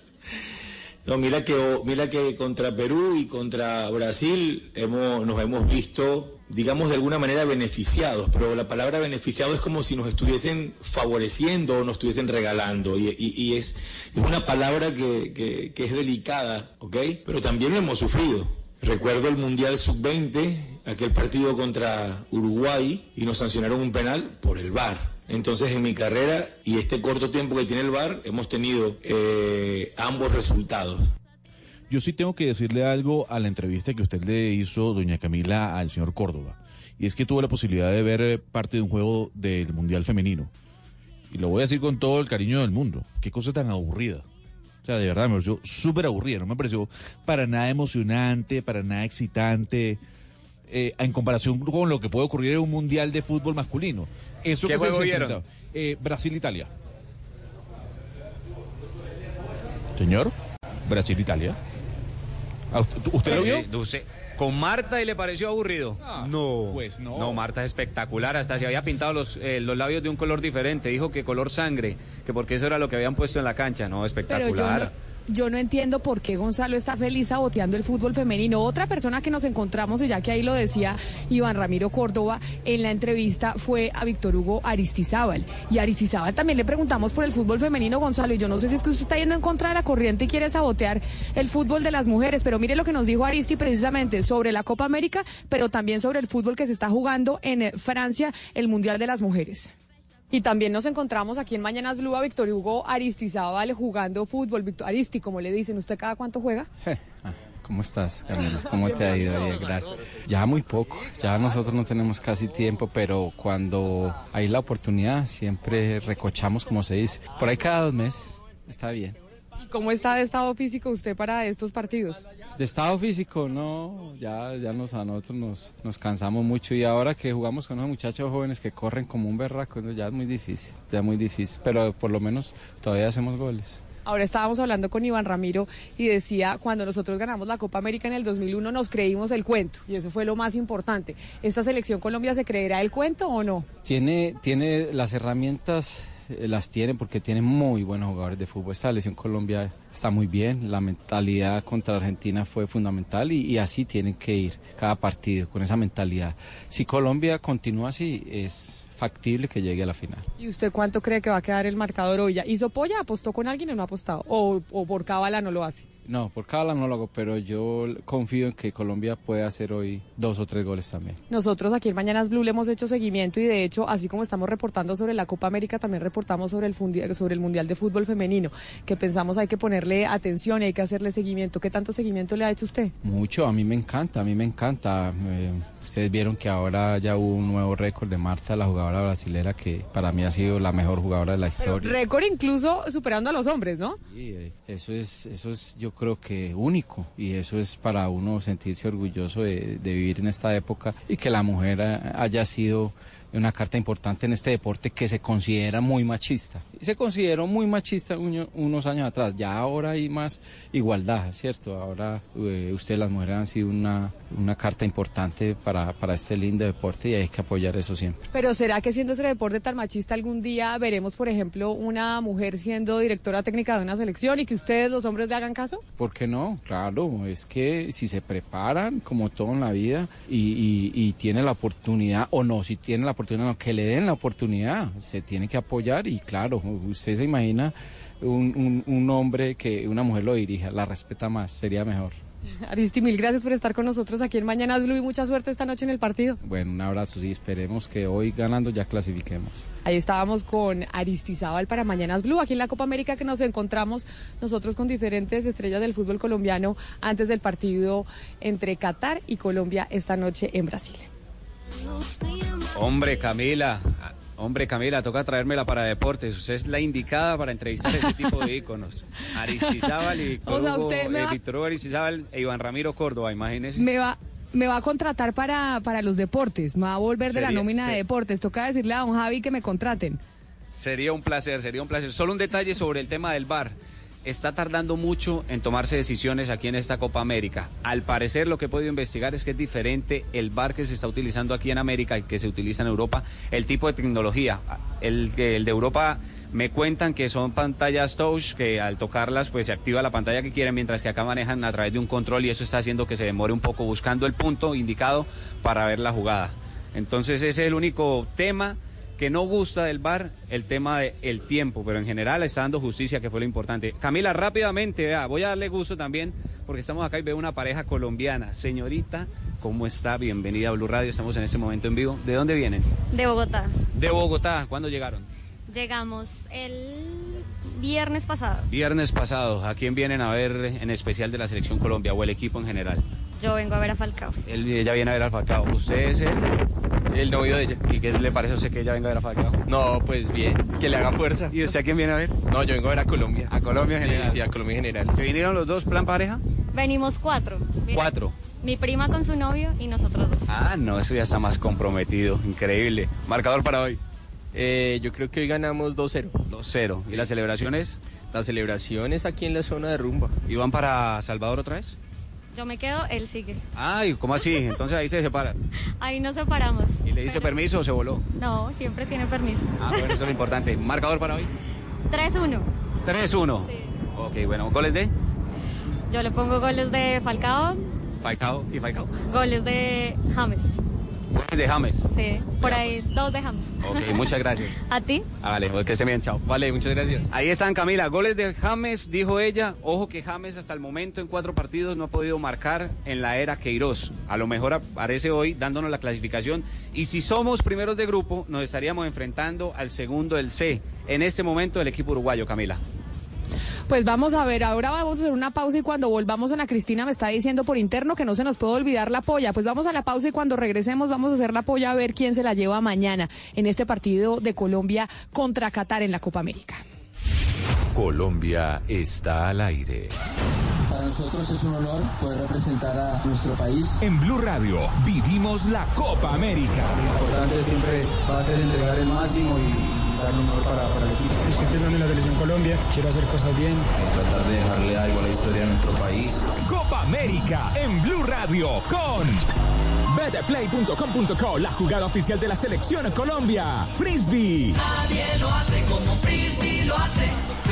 Banco W, así de simple, así de amable. Aceite de palma 100% colombiano. Preparaciones increíbles, hinchas felices. Piniltex de Pintuco, el color de la calidad. Come más carne, pero que sea de cerdo, la de todos los días. Por Colombia, Fondo Nacional de la Porcicultura. En la Copa América. Fútbol, goles, emociones y blue.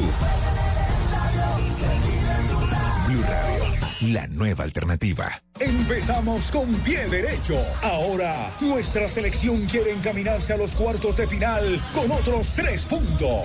Colombia-Qatar. Hoy desde las 3 y 30 de la tarde. La Copa América Brasil 2019 la vives como siempre por el Gol Caracol, canal oficial de nuestra selección. Vive en tu negocio la emoción del fútbol. Adquiere TV digital en paquete doble o triple y dale más entretenimiento a tu empresa. Además, lleva televisor más barra de sonido o un proyector y págalos a cuotas en tu factura. Compra y empieza a vivir esta copa. Llama ya a numeral 400. Bogotá 748-8888. Línea nacional 018-180-456 o ingresa en claro.com.co slash negocios. De la interpretación de los hechos en diferentes tonos. Mañanas Blue. Mañanas Blue. Colombia está al aire.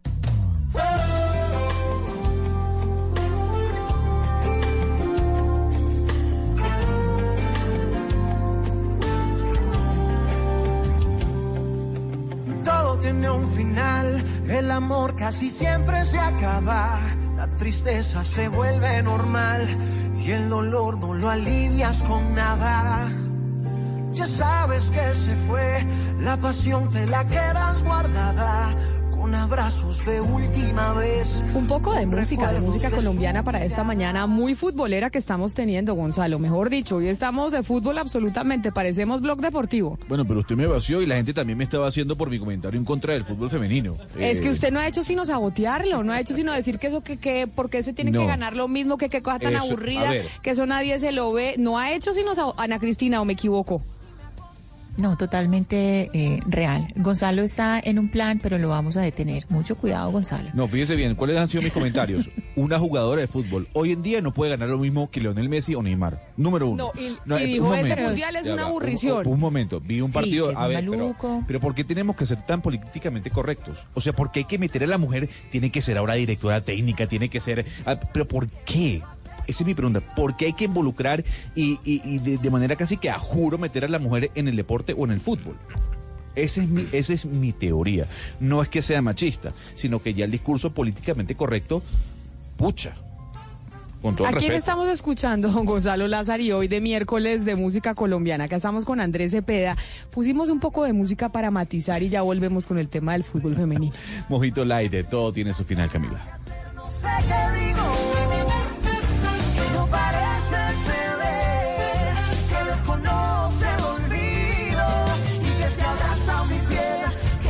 hacer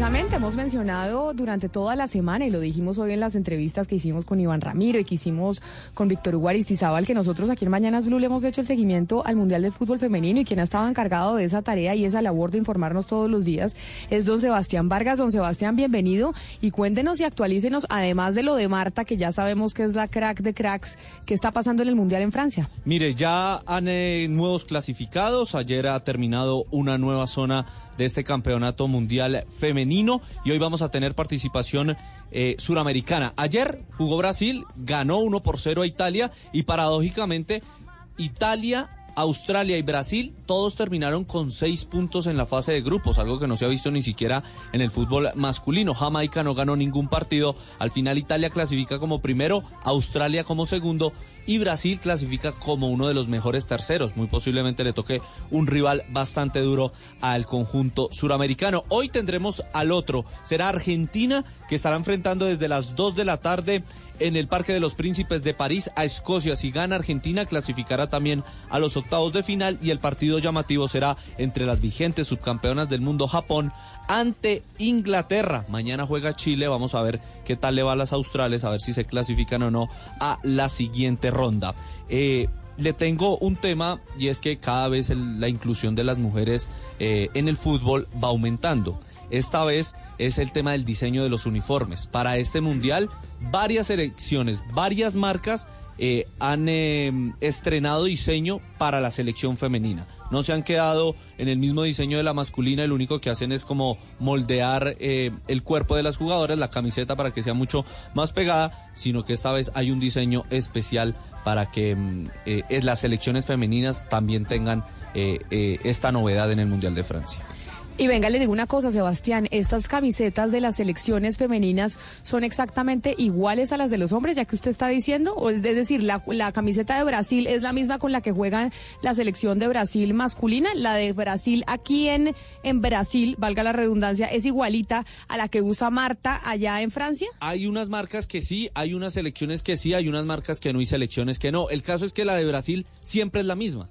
Usted no le ve mayor cambio año, año tras año. Lo único que le cambian es que se vuelve cuello en B o un cuellito más delgado, un cuello más eh, ancho, bueno, en fin, pero sigue siendo eh, amarilla con verde. Entonces, en el caso femenino es igual, eh, es la misma, pero la de Holanda sí cambia, tiene algunos visos diferentes con respecto a la naranja que siempre acostumbramos a ver con la selección masculina. Nike diseñó una especial para esta selección holandesa del Campeonato Mundial de Francia femenino. Tocará averiguar si son más baratas o más caras o si cuestan exactamente lo mismo. A ver si le seguimos refutando la teoría a don Gonzalo Lázari. Si las marcas también entonces, la de las mujeres, las venden más baratas. De pronto sí, de pronto. Muy de pronto ahí seguramente don deben ser más baratas. ¿Usted cree? Pues Sí, toca- tendríamos que averiguar. No, no, pero mire, la ropa de los niñitos chiquitos es carísima y Bueno, eso es una telita de nada. Y es la ropa más cara de todas, la de los bebés.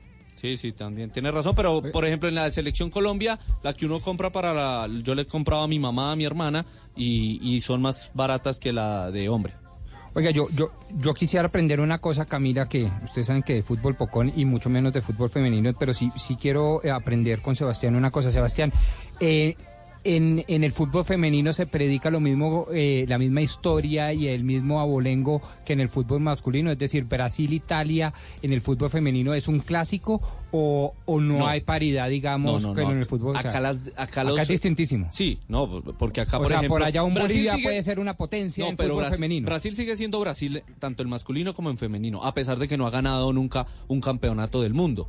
Pero sigue siendo Brasil y es una de las potencias y es la potencia a nivel suramericano. Pero Estados Unidos es el que más títulos tiene en el fútbol femenino. Le- las escandinavas son muy fuertes, Dinamarca, Suecia, Noruega, Finlandia, cosa que no pasa en el fútbol masculino. Eh, las holandesas son muy buenas en las dos eh, categorías, las inglesas igual. Japón es mucho mejor en el fútbol femenino que en el fútbol masculino. Lo mismo pasa con Australia y con Nueva Zelanda. O sea, no necesariamente es un clásico España-Brasil o España-Francia. pues, No, no, no. Digamos que acá uno podría ver que el clásico Ah, puede ser Estados Unidos-Noruega. Ok, ok, a ver. Ah, ok, buen dato. Yo buena pregunta, Pombo, porque yo tampoco sabía. Gracias. Ahí vamos aprendiendo. Sebastián, ya que usted está aquí en, en la cabina, lo vamos a dejar inaugurar la polla, Ana Cristina. Usted que es la notaria de la polla, vamos a empezar entonces de una vez la Aquí polla para lista. mañana. Entonces, Digan. Sebastián, resultado de Colombia-Qatar esta noche. 3-1. Ganando 3-1 Colombia. gana. Ganando Colombia. Perfecto, doctor. Pombo. Yo creo que ganamos 2-0. Muy bien. 2-0. Hugo Rodrigo. Mario, Hugo Mario Palomar en Cali. Camila, pues como por fortuna no es el petróleo, ni el gas natural, ni el piper capital el que cuenta en la cancha de fútbol, pues creo que vamos a ganar 3 por 0. Si no, estaríamos Tres perdidos. 3-0, 3 Ana Cristina, usted anote porque usted es la notaria de la, de la no, no, mesa. aquí estoy, aquí estoy atenta a cada movimiento. Oscar Montes, ¿usted qué dice? Eh, 1-0. 1-0 gana Colombia. 1-0 Camila. gana Colombia. Uy, espéreme, yo voy al final. Doña Diana Mejía, la editora en jefe de este programa, dice que gana 2-1. 2-1 gana Colombia. Gonzalo Lázari, ¿usted qué imaginamos? Va, ¿O va por Qatar ahora también? Qatar 1, Colombia 1. Empate. Para mí es un empate. Qatar 1, Colombia 1. Ana Cristina. Yo estoy hoy muy contenta y creo que el marcador va a ser 4-0. Ah, no, pues Uy, está pero bien. muy contentas, muy. Feliz Pues mire, estoy. yo. eh, ay, bueno, yo, esto no es el resultado que yo quiero. Pero si como es para la polla y estamos apostando, yo creo que quedamos 0-0. Ah, y me, y me vacía a mí. O sea, o sea, usted me vacía porque yo le di empate de a un gol y usted de empate a cero. Bueno, pues ahí vamos a ver, Ana Cristina y tiene la polla. Mañana tenemos dos resultados y vamos a ver eh, quién ganó. Son las 11 de la mañana, 45 minutos en Colombia. Son la 1 de la tarde, 45 minutos en Brasil, en Sao Paulo, en donde está la selección Colombia. Es momento de las noticias que llegan a Medellín, Cali, Barranquilla, Bucaramanga y por supuesto también para Bogotá. Nos vamos con la información y ya regresamos. Déjame decirte algo que yo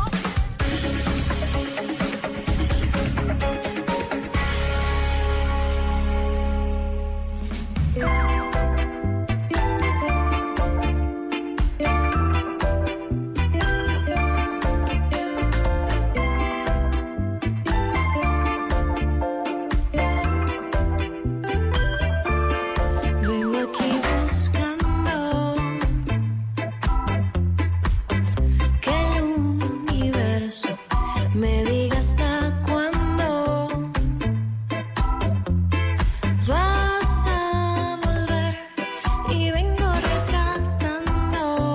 noticias aquí en Mañanas Blue, hasta ahora siempre, siempre llegan con música, porque las queremos acompañar a esta hora antes del mediodía, del almuerzo, con un poco de música. Aquí, ¿a quién estamos escuchando, don Gonzalo? Eh, Camila Zuluaga, estamos escuchando a una bogotana que se llama Luna Le. Ella fue conocida ya hace un par de años porque estuvo eh, cantando algunas canciones junto con los amigos invisibles de Venezuela.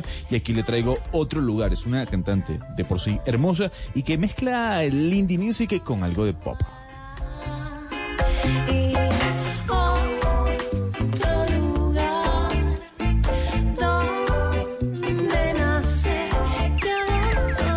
Eduardo, y con esta música entonces lo recibimos listos y preparados para las noticias eh, de Bogotá. ¿Qué está pasando con Transmilenio, que todos los días es noticia? 11.47, ¿qué tal Camila? Pues eh, todos los días sí, usted me ha hecho caer en cuenta de eso, ¿no? Desde que arrancaron estos buses el pasado domingo, todos los días tenemos noticias, tenemos novedades.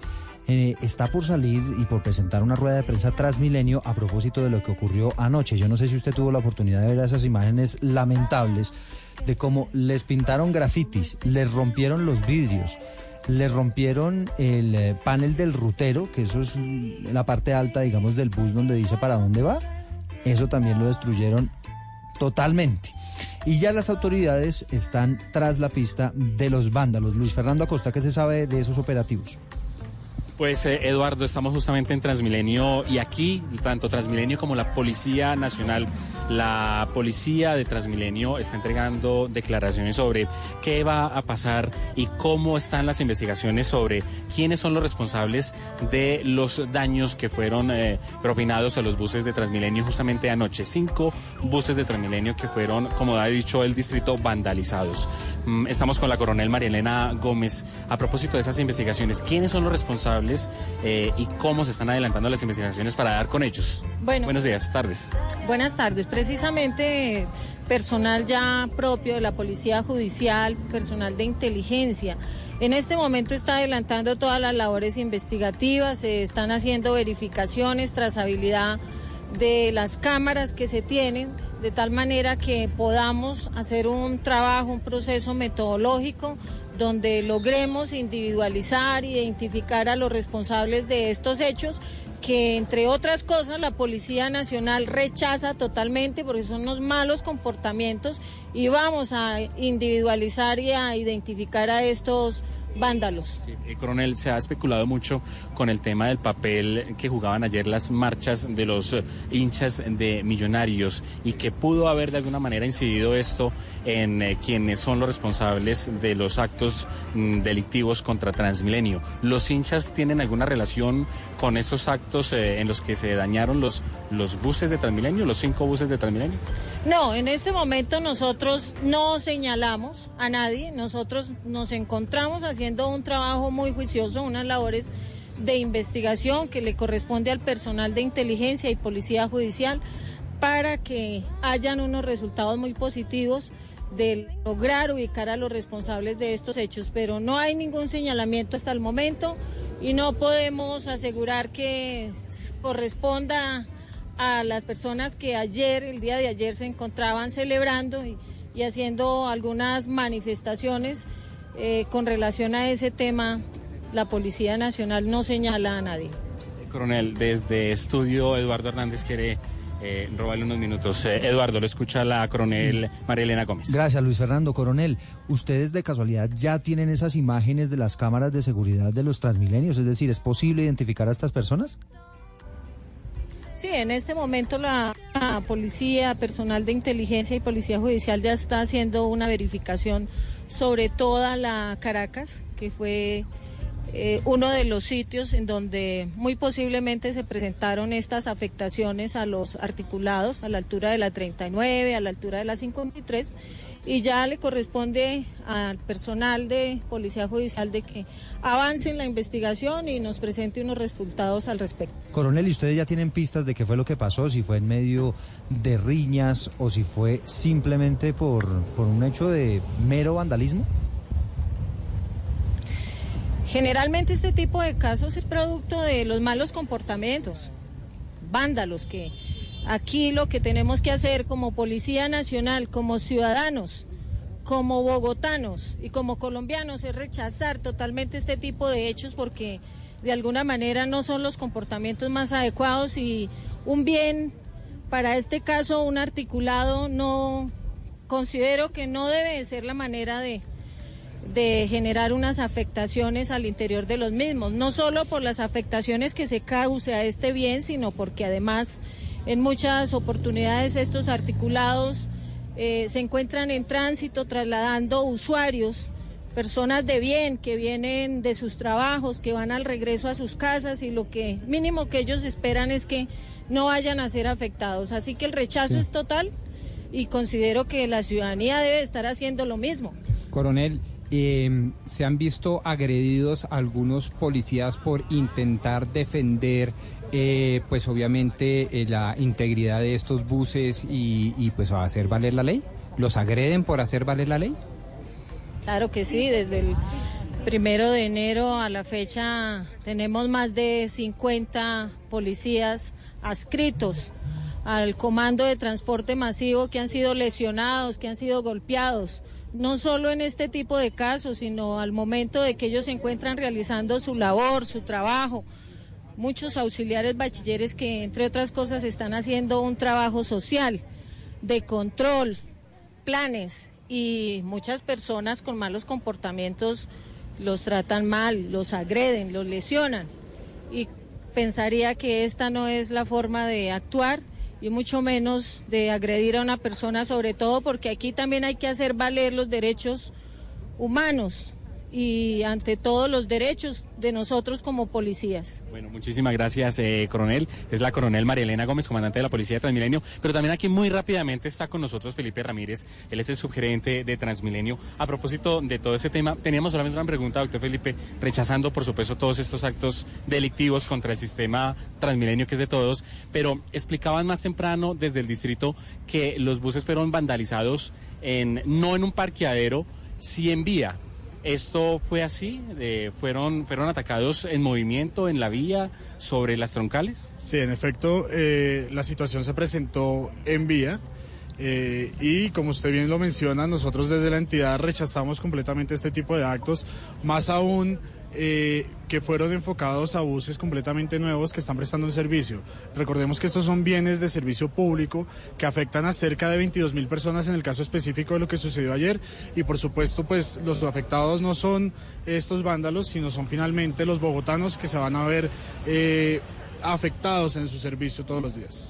la pregunta es básicamente porque, porque en redes, Eduardo, permíteme solamente un segundo, porque es que en redes estaban diciendo eh, y se muestra justamente el bus vandalizado con un graffiti absolutamente hecho y elaborado, eh, pas- al parecer con bastante tiempo. ¿Cómo es que en vía, eh, sobre la vía y sobre la troncal, tienen tiempo estas personas para, para rayar un, con un graffiti de esa manera un bus de Transmilenio?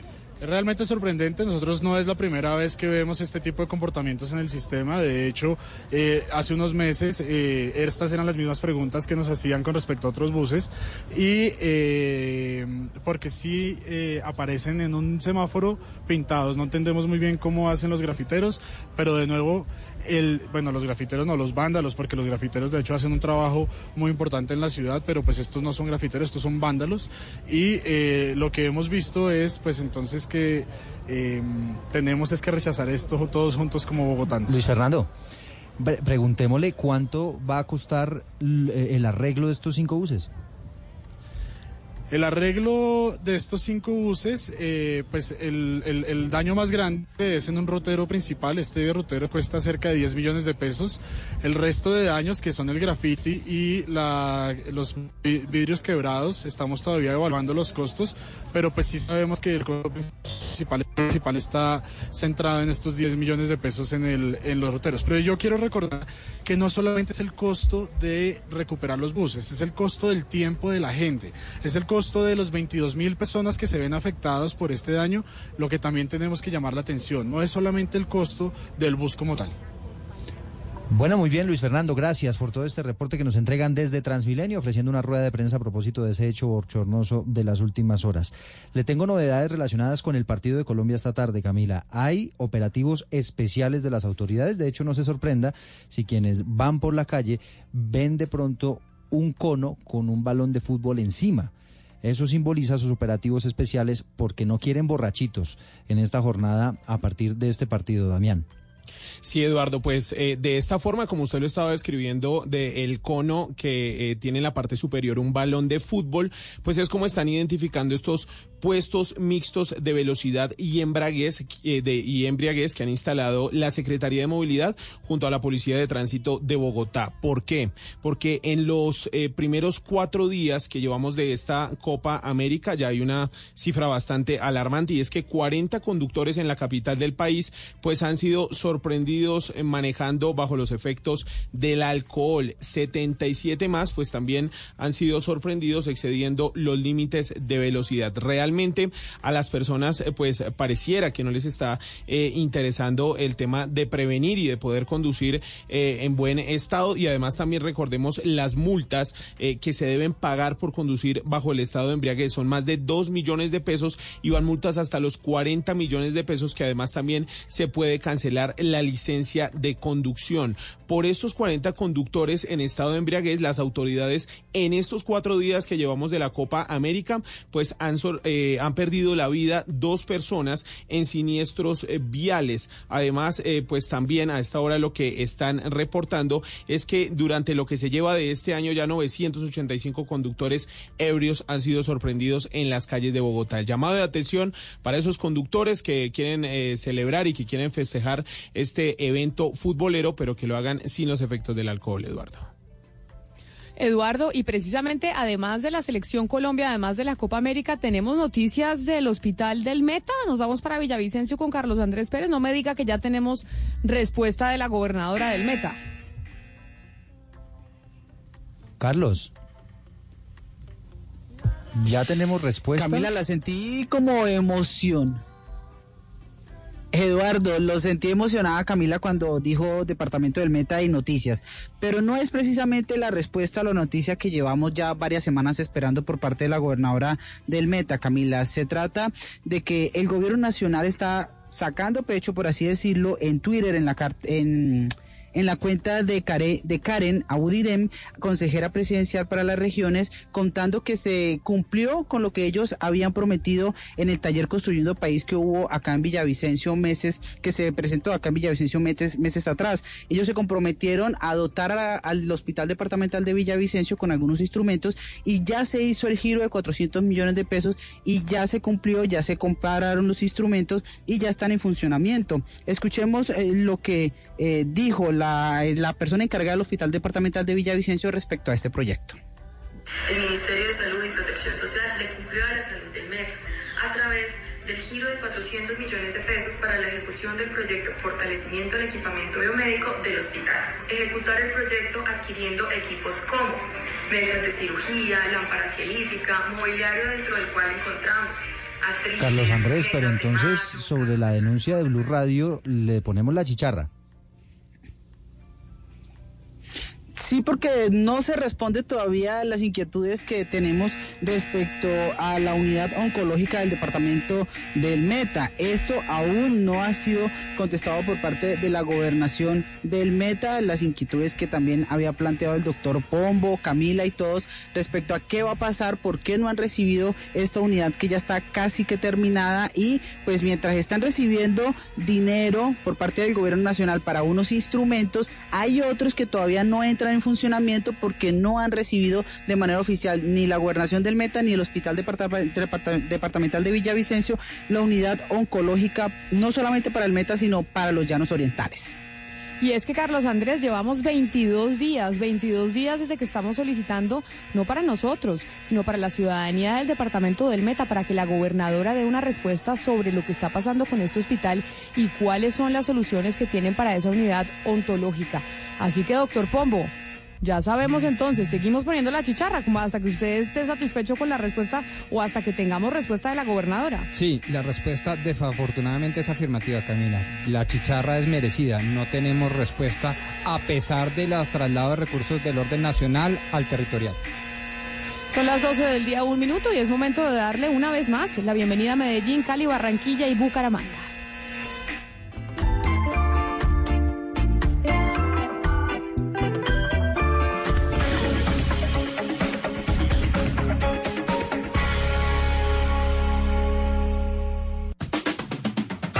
Mapa cubierto por sus voces, de los rincones alejados a las grandes ciudades.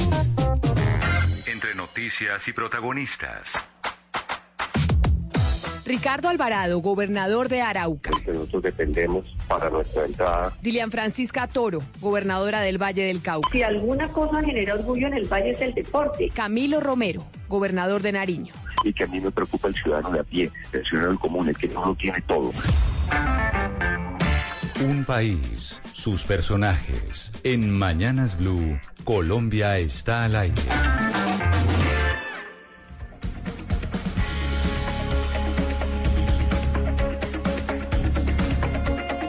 12 del día, dos minutos. Seguimos en Mañanas Blue. Son las 2 de la tarde, dos minutos en Brasil, en donde será el partido de Colombia contra Qatar. Pero tenemos también noticias nacionales antes de seguir con nuestra nueva hora, con este nuevo capítulo de Mañanas Blue, que vamos hasta la una de la tarde y la tiene Marcela Peña, porque la ANIF, que es la Asociación de Instituciones Financieras, le envía un mensaje al gobierno, Marcela, sobre el IVA. ¿Cuál es la recomendación que le está haciendo ANIF, las instituciones financieras, al gobierno sobre ese impuesto? Camila, buenos días. Más que una recomendación, es una advertencia. Anis dice que las cuentas del gobierno no están cuadrando y que va a tener que buscar al Congreso el año entrante para pedirle más impuestos. Escuchémoslo en la voz de Sergio Clavijo, el presidente de Anis. Va a necesitar, a más tardar en marzo del 2020, meter una reforma tributaria que vuelva a retomar el tema del IVA. Recordemos que en 2018 el gobierno habría propuesto implementar IVA algunos bienes de la canasta familiar, pero la propuesta finalmente se cayó.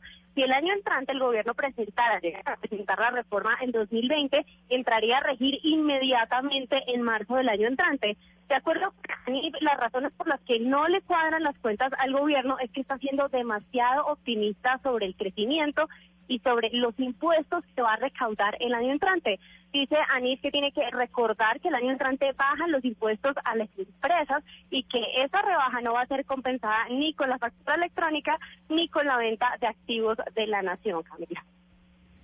Pues ahí está entonces la recomendación eh, de ANIF, eh, problemas o no problemas, por lo menos preocupación, doctor Pombo, con, eh, con las finanzas del, eh, del país, con Sí. qué va a pasar y si vamos a tener los recursos para poder eh, pues mantener el Estado colombiano, ni más ni menos, los programas sociales de inversión en infraestructura y demás. Y el pago de la paz, y el pago del acuerdo de la paz, entre otras muchas cosas. A mí me parece que esto pasa de ser una... Usted, qué cosa, ¿no? Eso, qué No, no, cosa, no, eso estoy no se salen, no se salen de ese no discurso, no mejor salir, dicho, pero- pero siempre entonces, es, o, no que no se lo salen. queremos pagar, pero pero es que lo vamos a pagar o no lo vamos a pagar, lo vamos a cumplir No, como claro política de Estado o no. Claro que y para sí, eso pero se es que- necesita plata. Pero es que Y lo son, que muchos, está son muchos los temas. Lo que pasa es que pareciera que no tuvieran otro distinto. No, por Hola, eso. impresionante. Pero lo que- Lo, lo que estoy diciendo es que no hay plata y lo está diciendo ahora ANIF y está diciendo que seguramente se van a venir unas reformas tributarias y estoy diciendo que según los entendidos como ANIF el tema de la factura electrónica De no acuerdo, es yo suficiente. solo, yo solo a mí le llamo, un- solo, le, solo le llamo la atención en un punto,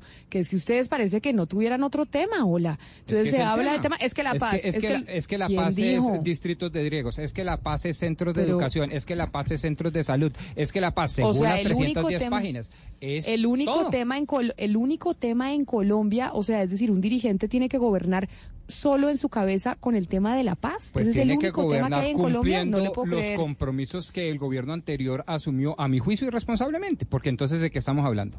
O es Pero que y- le vamos a hacer Colombia, conejo a toda esta Colombia gente. no, pero perdón, pero ¿y Colombia no tiene otros temas importantes? Colombia no tiene un tema de, duda, emple- de pero ¿con qué desempleo importante. eso? Colombia claro. no tiene un tema de infraestructura Yo- importante de inversión. nunca- Colombia no tiene un tema de educación. Es como si no tuvieran otros temas de qué hablar, hola. Pero es que la paz hay que hablarla porque hay que mismo. cumplirle a esa gente, hay que cumplirle a las víctimas, pero hay que cumplirle a pero los no, son- pero no es el que único tema que tiene a todas Colombia. las regiones. No, no, Perdón, sin duda. es que ese es el error que creen que se han concentrado en que es que la paz y la paz que no y el sí y el sí y Colombia tiene una cantidad de problemas, el desempleo Mire cómo está. Oiga, pero yo es pensé decir, que la- mi la comentario falta- le iba a gustar porque estoy diciendo, oiga, cumplamos con la paz. No, o sea, no, yo lo que puse pasa a es que esos acuerdos que es- ilegítimos yo- políticamente Hugo hablando Mario. y pensé que me iba a felicitar. Para que no sea solo yo, o es que es que somos, es como monotemático, siempre es como el mismo tema, como que no salen y uno dice, oiga, Pero es que hay otro es que acaso Colombia en el tiene otros problemas. Es que la paz tiene de todo. Quienes leímos los 310 No, folios pero del es como- acuerdo pero es tiene como de si se hubiera la vida la de los colombianos tiene de todo, Rodrigo.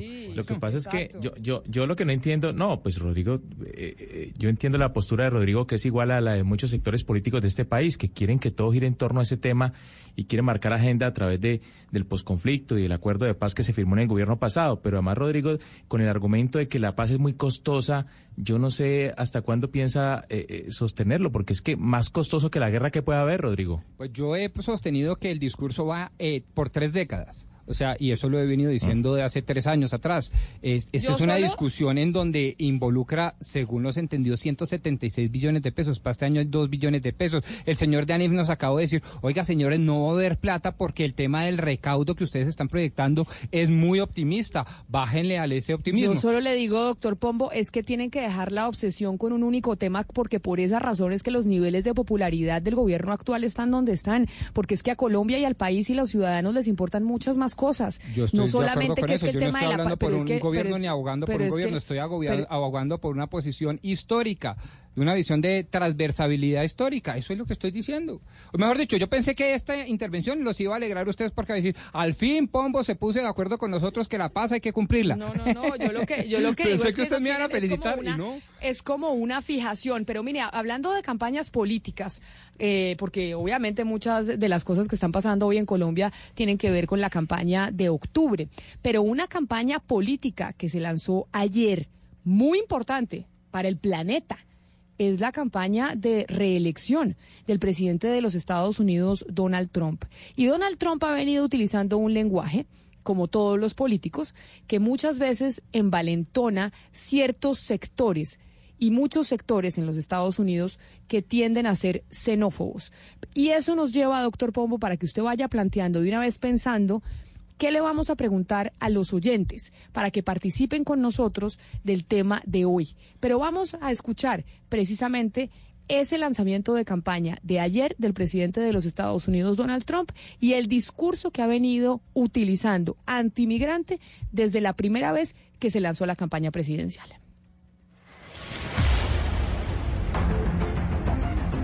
La inmigración siempre ha estado presente en el discurso del presidente Donald Trump, esto desde su lanzamiento como precandidato. Un país libre de migrantes ilegales y en el que un muro divide la frontera son algunas de las promesas que se escuchan desde hace algunos años. Cuando México envía personas a nuestro país, ellos no están enviando lo mejor. No te envían a ti ni tampoco a ti. Ellos envían personas con muchos problemas.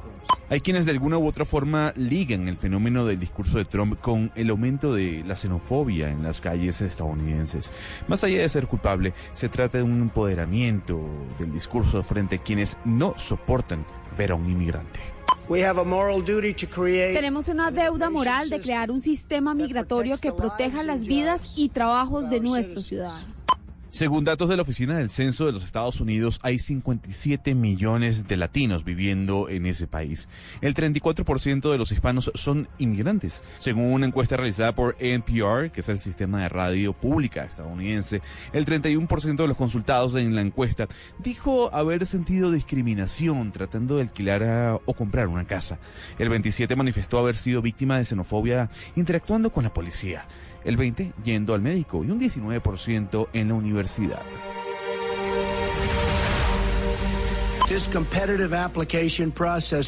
Esta aplicación migratoria favorecerá a quienes apliquen y hablen inglés, que tengan un soporte financiero para ellos y su familia y que demuestren que tienen herramientas que aporten a nuestra economía.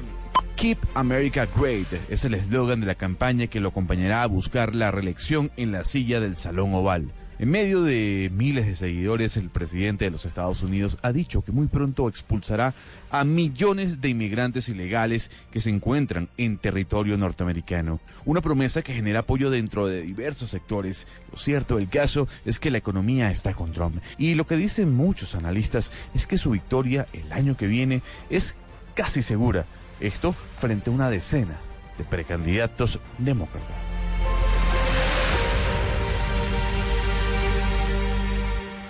Es que y es que precisamente el discurso del presidente Donald Trump ha venido afectando directamente a los migrantes en los Estados Unidos, el trato hacia ellos. Muchos migrantes son colombianos, Hugo Mario. Muchos colombianos Sí. se han ido a los Estados Unidos buscando un eh, mejor futuro, ya tienen sus hijos en los colegios. Y hay muchas historias en donde incluso ese migrante colombiano, venezolano, mexicano, pues ha sido víctima de agresiones que hoy pues se sienten respaldadas por cuenta del discurso que acabamos de escuchar del presidente Trump, que ayer lanzó su campaña de reelección. Y así es, eh, Camila. Beatriz Moncayo es una de esas migrantes. Ella es una querida colega colombiana que vive en los Estados Unidos hace más de 16 años. Ha trabajado en cadenas de televisión tan importantes como NBC, Telemundo, Univisión, Mega TV, bueno, con otros medios de habla hispana en California, en la Florida, pero no la está pasando bien Beatriz por estos días por cuenta de una terrible agresión contra su hijo. Nicolás, que tiene apenas 10 años, fue atacado y fue golpeado brutalmente por cerca de 18 o 20 menores de edad, estudiantes de la misma escuela ahí en, en Miami, en, en el estado de la Florida, en lo que Beatriz considera es un, es un ataque o un caso de bullying eh, escolar, pero también un poco de bullying racial, Camila. Pues precisamente Beatriz Moncayo está con nosotros en la línea para contarnos esa terrible historia que usted nos está narrando, Hugo Mario. Beatriz, bienvenida a Mañanas Blue, gracias por estar aquí. Muy buenos días, Camila. Un saludo muy cordial a la audiencia de Blue Radio y pues obviamente de Mañanas Blue. Eh, de verdad que es un problema desastroso, es un problema que está afectando no solo a la comunidad hispana, realmente a las minorías, el racismo, la xenofobia, los crímenes de odio, el bullying, considerados como la epidemia moderna. Yo creo que gran parte de esta problemática es generada por la falta de valores que ya no se enseñan en las escuelas. Obviamente lo que tú dices, el discurso ah, xenofóbico también de Donald Trump, de, partidos como estos que eh, motivan el odio, eh, el racismo y pues obviamente también eh, la presión de las familias hispanas en nuestro país, en un país eh, bastante complicado en donde tratan de sobrevivir, pero ah, no hay ese eje familiar, esas, esos padres presentes que enseñen valores y que corrijan a sus niños. Pero Beatriz, cuéntenos qué fue lo que pasó con su hijo de 10 años. Su hijo de 10 años ya es un migrante, digamos, que cuenta con los papeles en regla, o su hijo nació en los Estados Unidos y es norteamericano. Claro, nosotros, no, yo llegué a este país hace 20 años. Eh, empecé a trabajar con las cadenas hispanas, Univisión, con Telemundo, eh, presentando noticias. Eh, y mi niño nació acá en Los Ángeles, en el área- área de Los Ángeles. Eh, pero realmente la situación se ha agravado últimamente. El niño tiene ya 10 años y en la escuela aquí en Miami Beach, donde vivimos nosotros, ah, pues ya venía enfrentando un problema bastante serio de bullying durante este año. ah, no solo con tendencias racistas, en donde a él se le llamaba incluso un grupo ah, de niños afroamericanos, que es lo, de- digamos, lo más casual y lo más llamativo del caso, los mismos niños afroamericanos, que es una comunidad que se queja mucho de los ataques racistas, eh, pues estaban ah, acosando al niño con términos raciales como white trash, white toilets, ah, y pues obviamente eso, una cosa condujo a, condujo a otra, el, el, alineamiento de, en torno a todas estas conductas, eh, todo lo que tiene que ver con aislar al niño del resto de los grupos, porque pues hoy en día se conoce como el, el, eh, fenómeno grupal, ¿no? El bullying no es algo que generalmente se aplica por una sola persona a un niño, a una víctima, empieza a, con- a contagiarse entre los niños y empiezan a crecer ese grupo de niños en contra de una sola víctima. Beatriz, pero ese bullying que se está experimentando en los colegios, en los Estados Unidos, en este caso, en el estado de la Florida, lo que le pasó a su hijo, que tiene también un componente racial importante. Ayer se lanzó la campaña presidencial de reelección de Donald Trump, que ha tenido un discurso en cierta medida xenófobo desde su primera campaña. ¿Esto usted cree, usted que es periodista, que ha hecho cubrimientos, pero que además vive allá hace más de 20 años, cree que ha agravado y ha envalentonado a esta gente en los Estados Unidos para aumentar un poco esta agresión hacia los eh, latinoamericanos y hacia el migrante? Totalmente, totalmente. Eh, digamos que eh, el fenómeno, y lo, lo, lo sabemos los medios de comunicación que trabajamos con nuestra comunidad permanentemente, con todos los ah, casos que afectan su vida de manera muy cercana, eh, el, el racismo, la discriminación no son factores nuevos, son factores que han existido en la historia de esta nación, obviamente en muchos países. La diferencia es que personajes eh, como Donald Trump han envalentonado y han dado básicamente carta abierta, una luz verde a todas estas personas que anteriormente eh, escondían este tipo de comportamientos, eh, por bien, bien fuera por temor a, re- a represalias o porque sabían que el país y los gobiernos no aceptaban eso y se enfrentaba a esta problemática de una manera muy directa. Eh, cuando el presidente de esta nación, una nación tan poderosa como Estados Unidos, lidera campañas agresivas, xenofóbicas como esta, básicamente eh, está dando esa carta abierta para que los demás eh, simplemente se peguen de esa excusa y, y se sientan con la total libertad de propagar y ejercer este este abuso contra contra las víctimas de, de estos Sí. factores. Beatriz, pero, pero buena parte de la comunidad hispana, eh, sobre todo en la Florida, apoyó la primera elección de Donald Trump a pesar de su discurso xenófobo. ¿Usted cree que en esta oportunidad eh, los hispanos van a volver a- en, en- en buen número a acompañar la, la candidatura de Trump? es ah, es algo que, que realmente es bastante difícil de entender. Yo creo que eh, la situación política, especialmente en el área de, de Miami, en donde hay una comunidad eh, mm, eh, de adultos mayores, ¿no? De seniors, lo que consideramos como seniors, eh, es la comunidad eh, que ejerce con mayor poder el voto, es básicamente manipulada, diría yo, y esto es una percepción personal, eh, sin representar ningún medio de comunicación, saben cómo precisamente calarle a esta comunidad con muchas ah, fiestas y con muchas ah, promesas, una comunidad que es vulnerable, la, la población mayor aquí que, que necesita de recursos. Entonces, eh, pues ellos básicamente eh, eh, están haciendo gran parte de- de- del punto a favor de Donald Trump y yo no creo, no lo veo venir que haya una gran diferencia. Ah, eh, es, es desafortunado, especialmente para los residentes que aterrizamos en esta tierra y, que venimos a, a ser parte del, de Miami-Dade como county, pero pues es, es la realidad a la, a la que nos enfrentamos. Quiero decirles que el caso de, del niño mío, eh, el bullying, eh, el CDC, Centro para Prevención y Control de Enfermedades, eh, sacó en el 2017 un listado en el que eh, precisamente mencionó como segunda causa líder de muerte entre los niños eh, el bullying en, en esta nación.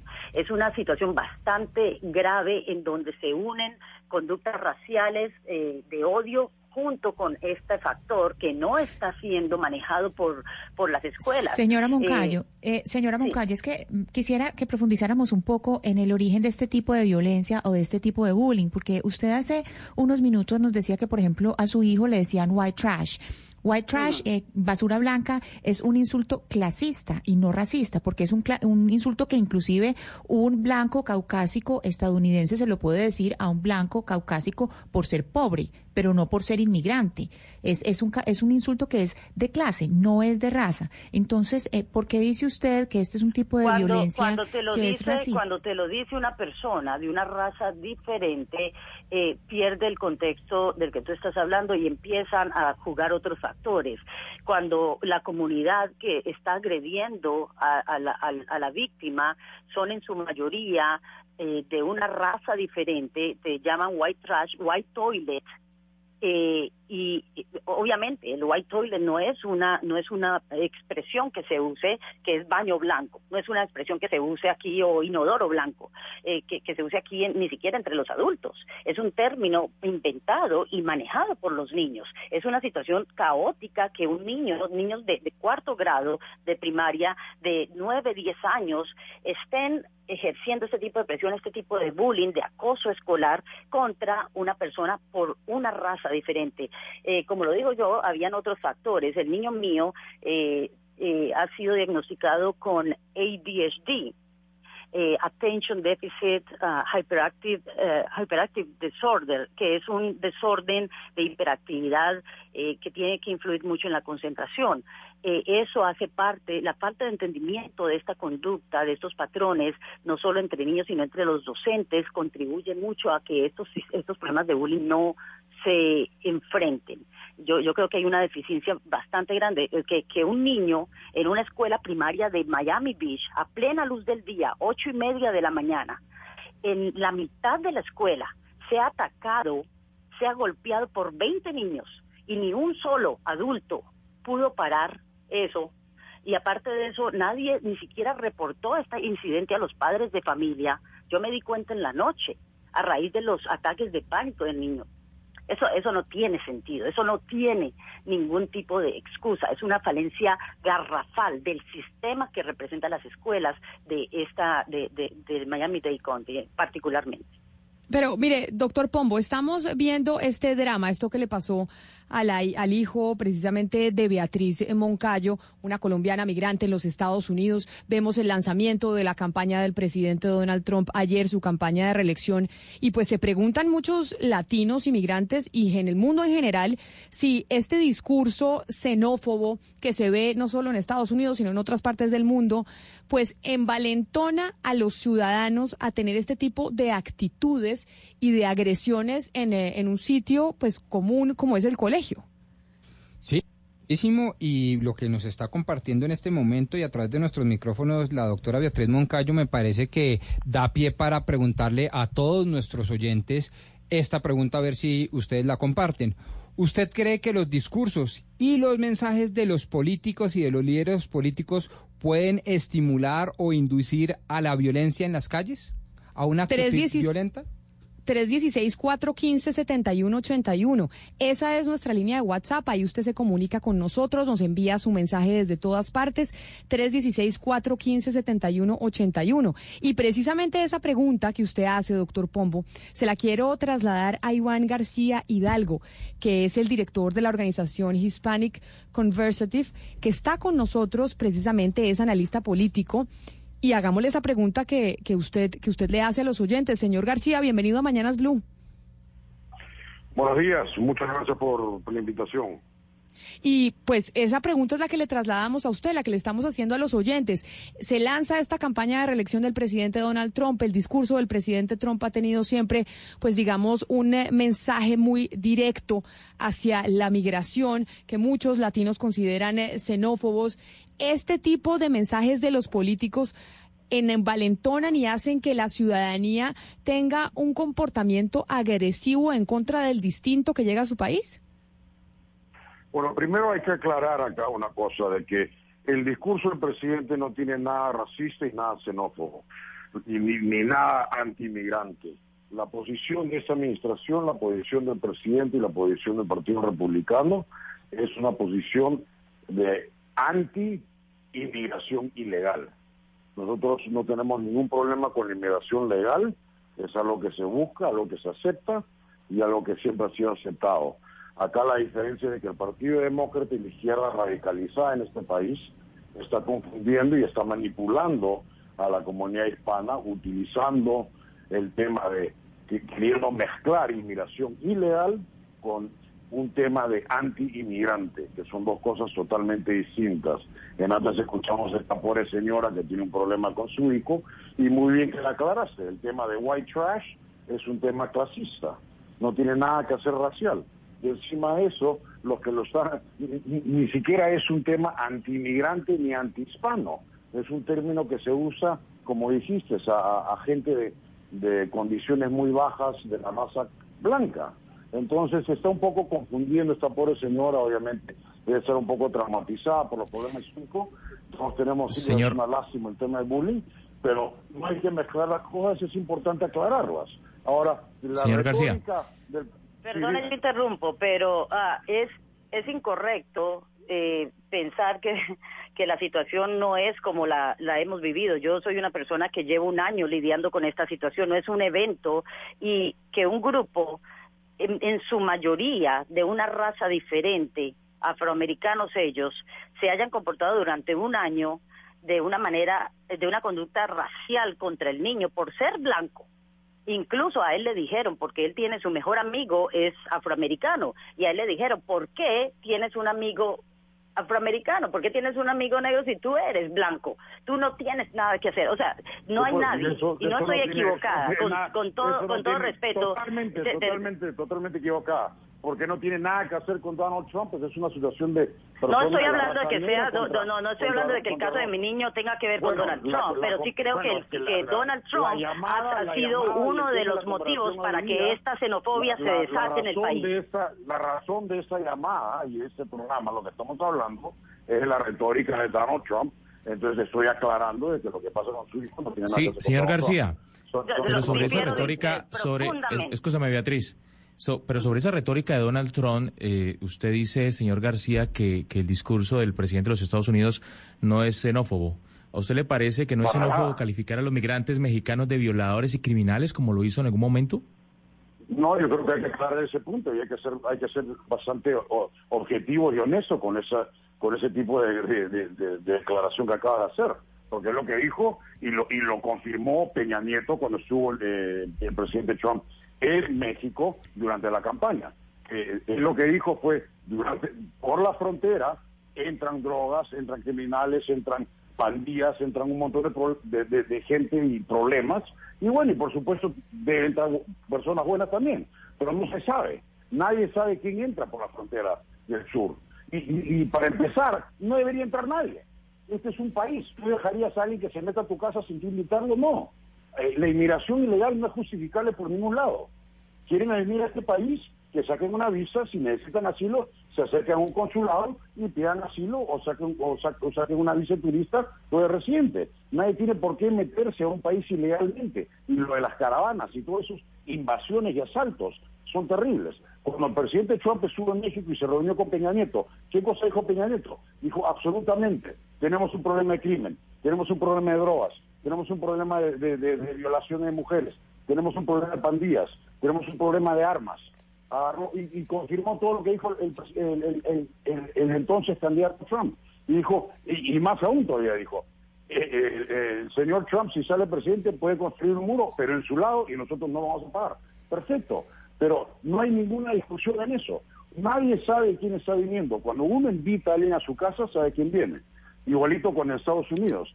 Cuando viene alguien acá, saca una visa, en, el- las embajadas, en los consulados, se hacen los background checks, exámenes médicos, eh, se chequea dónde ha vivido, dónde ha estudiado, quiénes son sus parientes.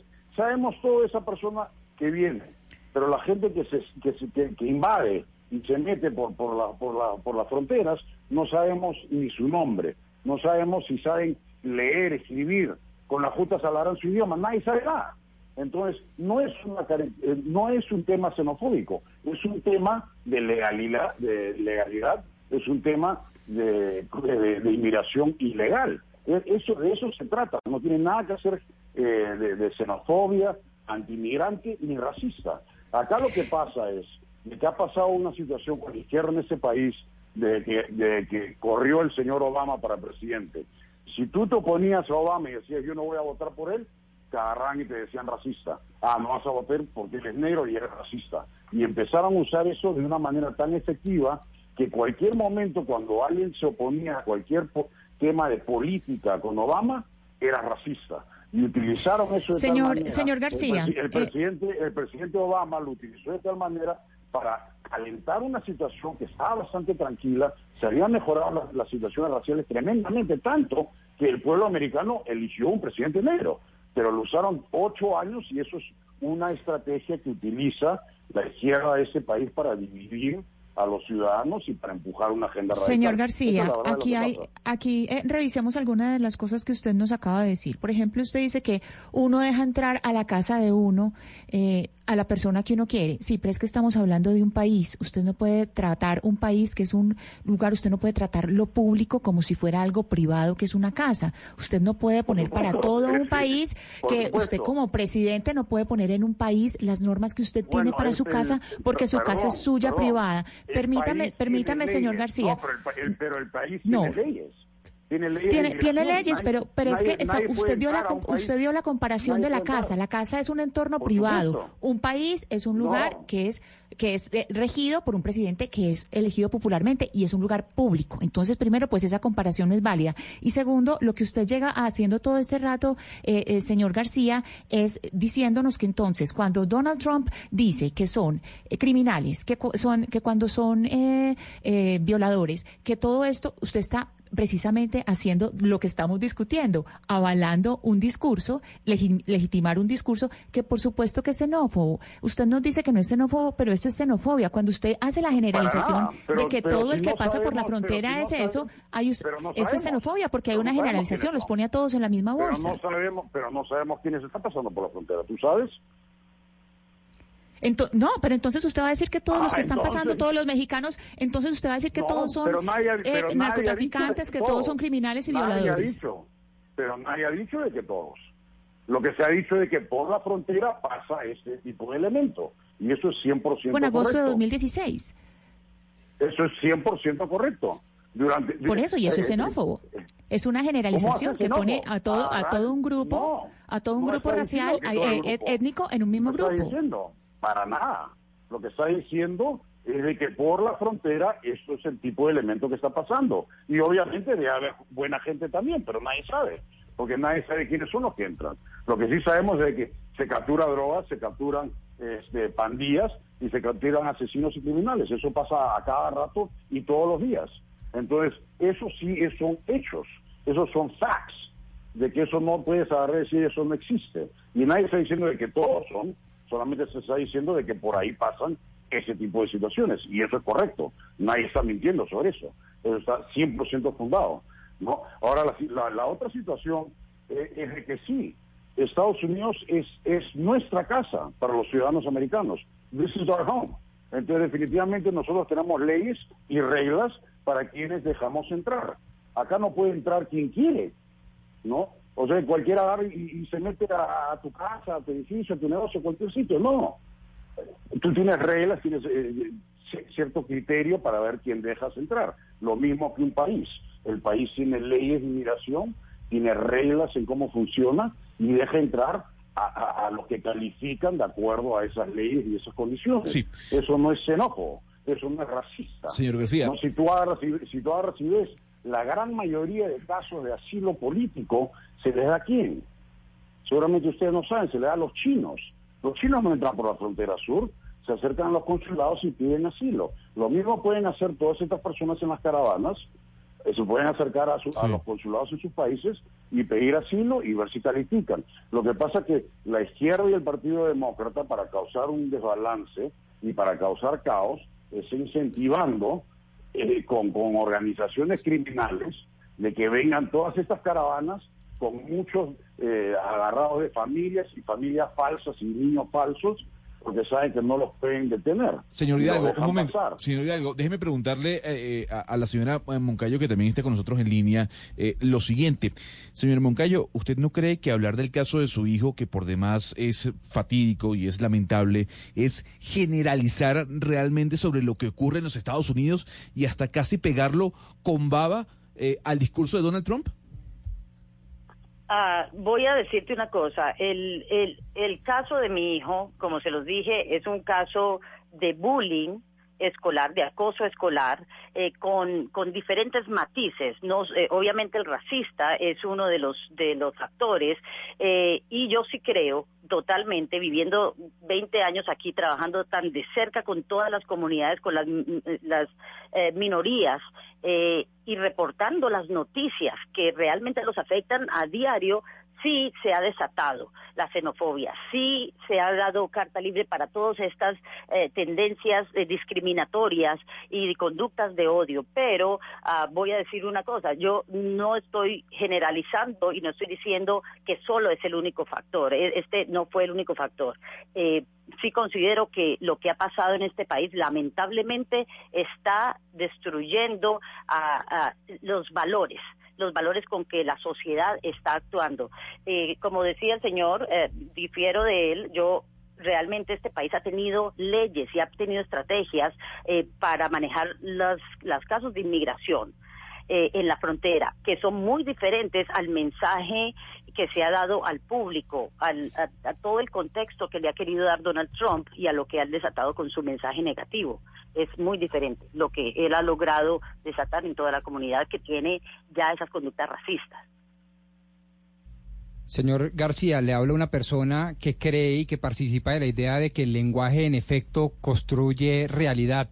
Y le habla también una persona que participa de la idea de la ciudadanía multinacional en un mundo en el que vivimos hoy en día absolutamente globalizado. Y le habla una persona que cree que la aplicación en estos momentos de un discurso anacrónico, decimonónico, de una soberanía absolutamente autocrática es pasado de moda y por lo tanto muy perjudicial. En ese contexto le pregunto, ¿usted no cree que afirmaciones como las del actual presidente Donald Trump, como diciendo que, abro y cierro comillas, México nos manda su peor gente, es un discurso de cara a la ciudadanía multinacional xenófobo? Bueno, primero vamos este, a, aclarar un punto y, y antes y antes de eso, señora Moncayo, este, eh, ¿cómo se llama? Este, me da mucha lástima la, la historia de, su hijo. Este, yo también he tenido hijos, he vivido 20 años en Miami-Dade County, lo conozco muy muy bien de cerca. Este, y sé que el school board eh, es bastante bueno y el, superintendente Carvalho también. Y es- espero que estén tomando la- las precauciones y haciendo las correcciones que deben hacer. Este, Miami-Dade County tiene un excelente school system y yo estoy seguro que van a solucionar esos problemas rápidamente. Pero regresando al otro tema, este, me parece que está totalmente equivocado. ¿Por qué no? Este, Estados Unidos es un país soberano, no es, no es este, Estados Unidos no es este eh, ciudadano del mundo, como, como quiere decir la izquierda y los romanticismos. Cada uno es ciudadano del país donde vive y de, de donde es y se acabó. No es así de simple y cada país decide quién, eh, quién entra y quién sale. Eh, vemos a Canadá, vemos a Australia, vemos a Nueva Zelanda. ¿Cómo se llama este que- que, que países que activamente están reclutando ciudadanos para sus países. ¿Y qué cosa es lo que piden? Piden dinero, que tengan solvencia, que tengan educación por un posgrado, sean ingenieros, médicos, matemáticos, científicos. Están pidiendo gente calificada para que vaya a su país, que tengan un año de, de- Señor para García. poder mantenerse. Señor García, ellos- permítame- Ellos, ellos también Lo- son xenófobos. No. Permítame, lo voy a interrumpir, lo voy a interrumpir porque usted ha hecho unas eh, declaraciones pues bastante fuertes en torno a los demócratas y digamos que usted plantea una visión eh, republicana en los Estados Unidos de lo que ha venido pasando con la migración en ese país y sobre todo la migración latinoamericana. Está con nosotros también Leopoldo Martínez. Leopoldo Martínez es miembro de la Dirección Nacional del Partido Demócrata y nos atiende hasta ahora desde Washington. Señor Martínez, bienvenido a Mañanas Blue. Qué placer tenerlo con nosotros también en medio de esta discusión. Buenas tardes, un placer este, estar con ustedes, Camila.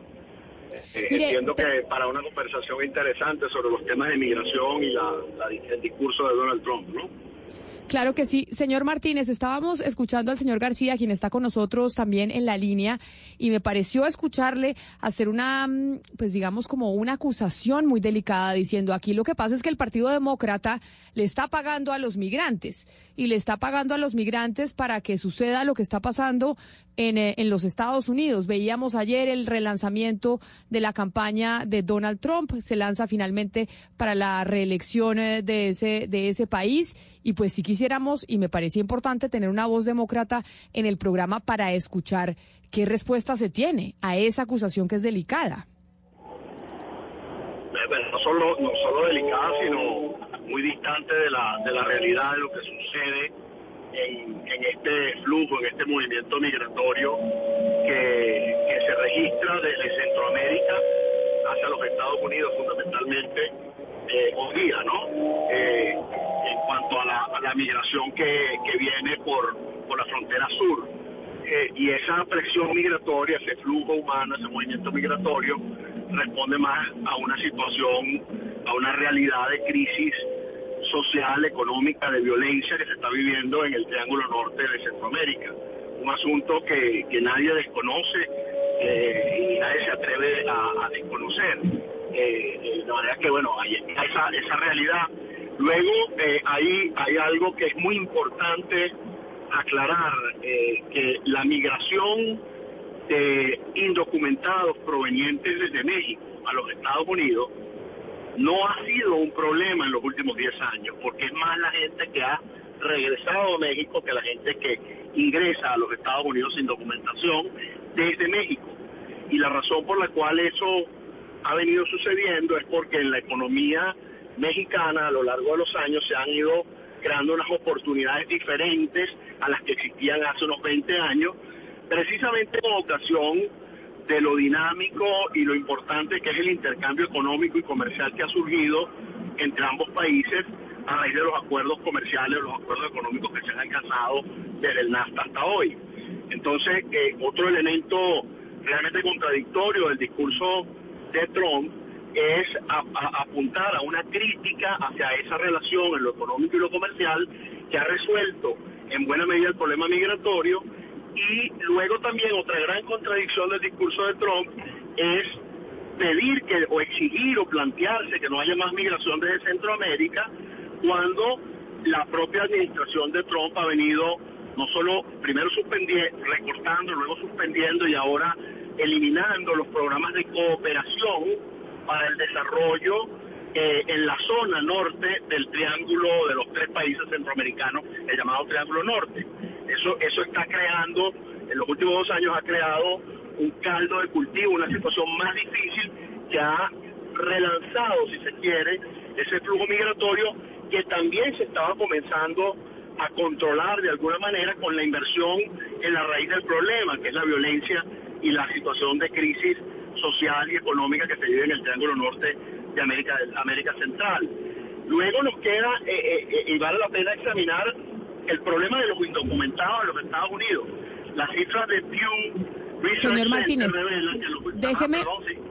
déjeme, lo voy, a lo voy a interrumpir porque en medio de las preguntas que también estamos haciendo, incluso a los oyentes, teniendo en cuenta la denuncia o la historia que nos cuenta Beatriz de lo que pasó con su niño, un eh, hijo, pues un norteamericano, pero hijo de padres colombianos, que fue agredido en su escuela y es, ayer se lanzó la campaña del presidente Trump y nos preguntamos nosotros aquí en América Latina si el discurso del presidente Trump ha hecho que este tipo de episodios xenófobos, de agresiones, por ejemplo, en los colegios, se exacerben.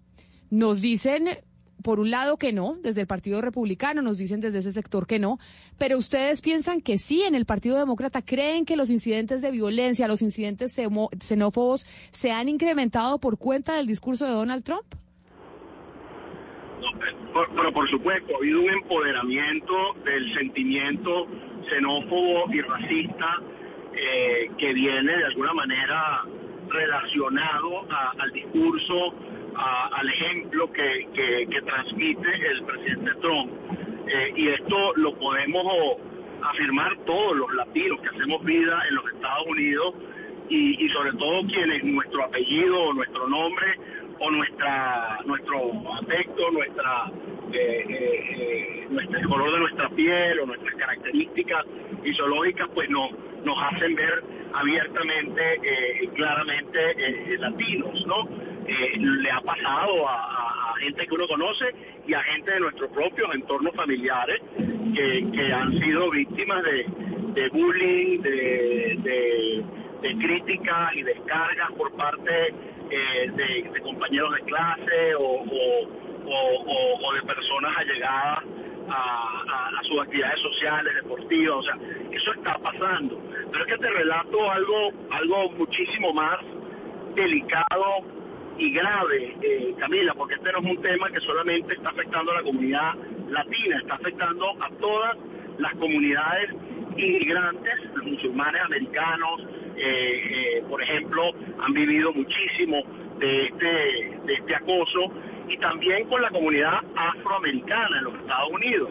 Y, lo, que te quiero relatar o, comentar como algo muy, muy importante de analizar es que fíjate que en la, década de allá de los 50 y los 60, al inicio de los 60, cuando el, el, Ku Klux Klan era un gran problema de violencia en la sociedad, de violencia racial y de prejuicio en la sociedad americana, los personeros del Ku Klux Klan andaban enmascarados, no querían que su rostro se viera. Hoy día tenemos en canales de televisión o en medios, eh, en redes sociales, a los protagonistas del Ku Klux Klan de hoy, declarando, enseñando su rostro, exponiendo su nombre, se sienten empoderados, se sienten con el derecho de hacerlo, como sucedió en Charlottesville cuando, cuando, se, cuando se produjo eh, la situación de violencia y protesta que dio con la vida de una ciudadana americana que pacíficamente decía, esta protesta racista y xenófoba no se parece a mi país. Señor Martínez. Y muchísimos americanos dicen, esto no es lo que Estados Unidos, esto no se parece a los Estados Unidos. Señor Martínez, déjeme preguntarle al señor García Hidalgo, que lo tenemos en línea. Eh, señor García, usted hizo una declaración eh, y tomando en cuenta la pregunta de mi compañera Camila Zuluaga, que tiene que ver con los demócratas. ¿Qué pruebas tiene usted de que el Partido Demócrata le está pagando a migrantes para que crucen la frontera ilegalmente? ¿Cuánto le pagan? ¿Cómo le pagan? en ningún momento he dicho que les pagan.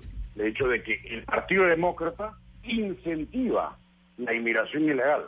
Eso es lo que eso es lo que es el Partido Demócrata. Tenemos este señor que dice los indocumentados. Acá no hay indocumentados, hay gente ilegal. Es un término, la descripción de una persona eh, que, está acá dentro de Estados Unidos, eh, que, que ha entrado sin una visa. El término legal es illegal alien. Entonces no es undocumented, eso es un juego de palabras y, y, masajear. Otra cosa, el Ku Klux Klan, ¿por qué fue fundado? El Ku Klux Klan era el, brazo paramilitar del Partido Demócrata. ¿Quién era el partido de Jim Crow y de segregation? Era el Partido Demócrata. Entonces, las cosas que hablan son ridículas. Cuando no tienen cómo ganar en los temas, en política, en, en policy, ¿qué cosa lo que dicen? Eres racista, eres misógono, eres este traidor, eres un este, espía de Rusia.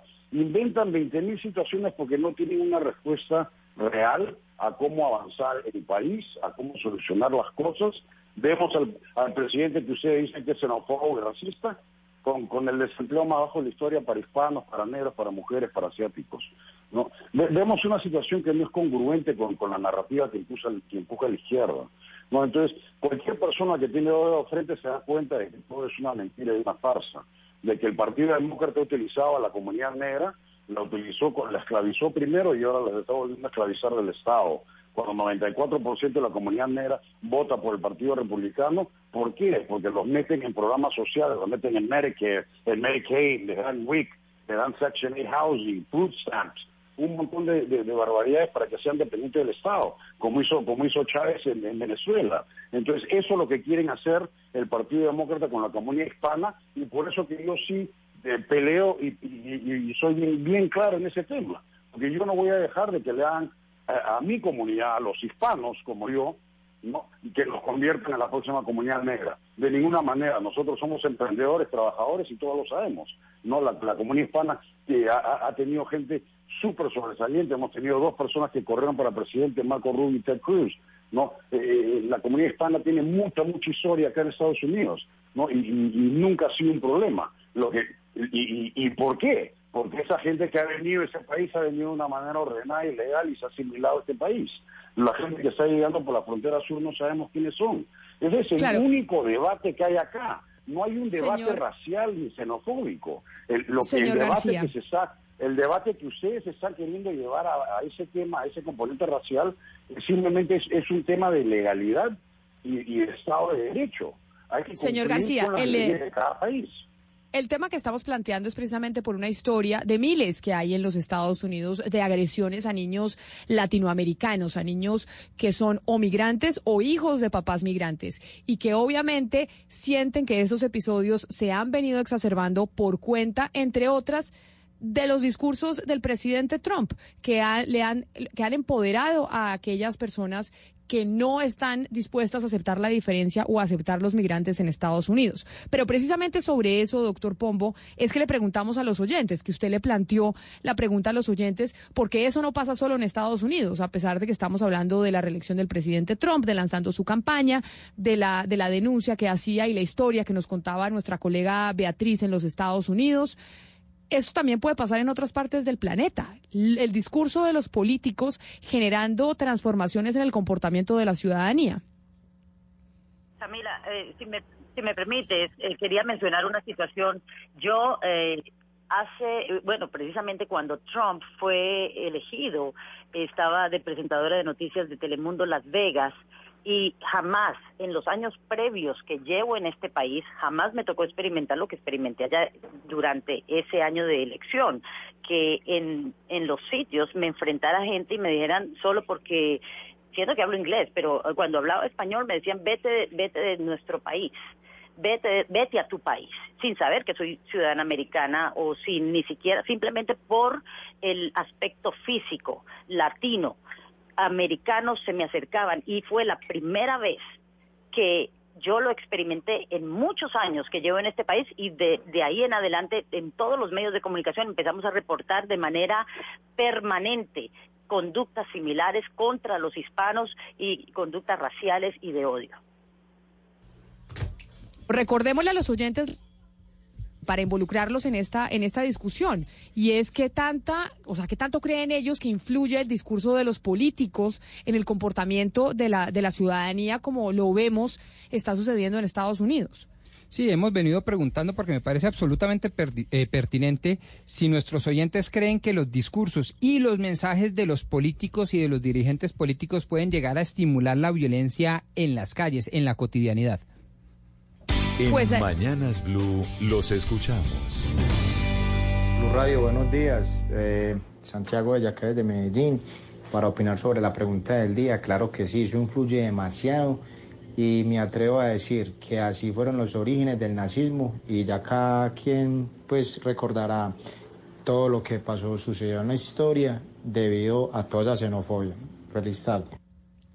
316-415-7181. Ahí se comunican ustedes con nosotros y nos envían eh, sus mensajes, porque este es un debate que no solo se presenta en Estados Unidos, se está presentando en muchas partes del mundo. Incluso Gonzalo, entre otras, podemos ver que en Colombia también se está empezando a dar el debate en cierta medida xenófobo con los venezolanos. Sí, y pasa también en Panamá y pasa en Perú con la llegada de miles de venezolanos y seguramente pasó en su momento, Camila, con millones de sirios que escapaban de la guerra civil entrando a Europa. Ahí se escuchó en su momento cómo voces decían que no pasen más, que no lleguen más sirios. Y eso está ocurriendo en este, este momento en países como Perú, como Argentina, como Colombia, como Panamá, en el tema de los venezolanos.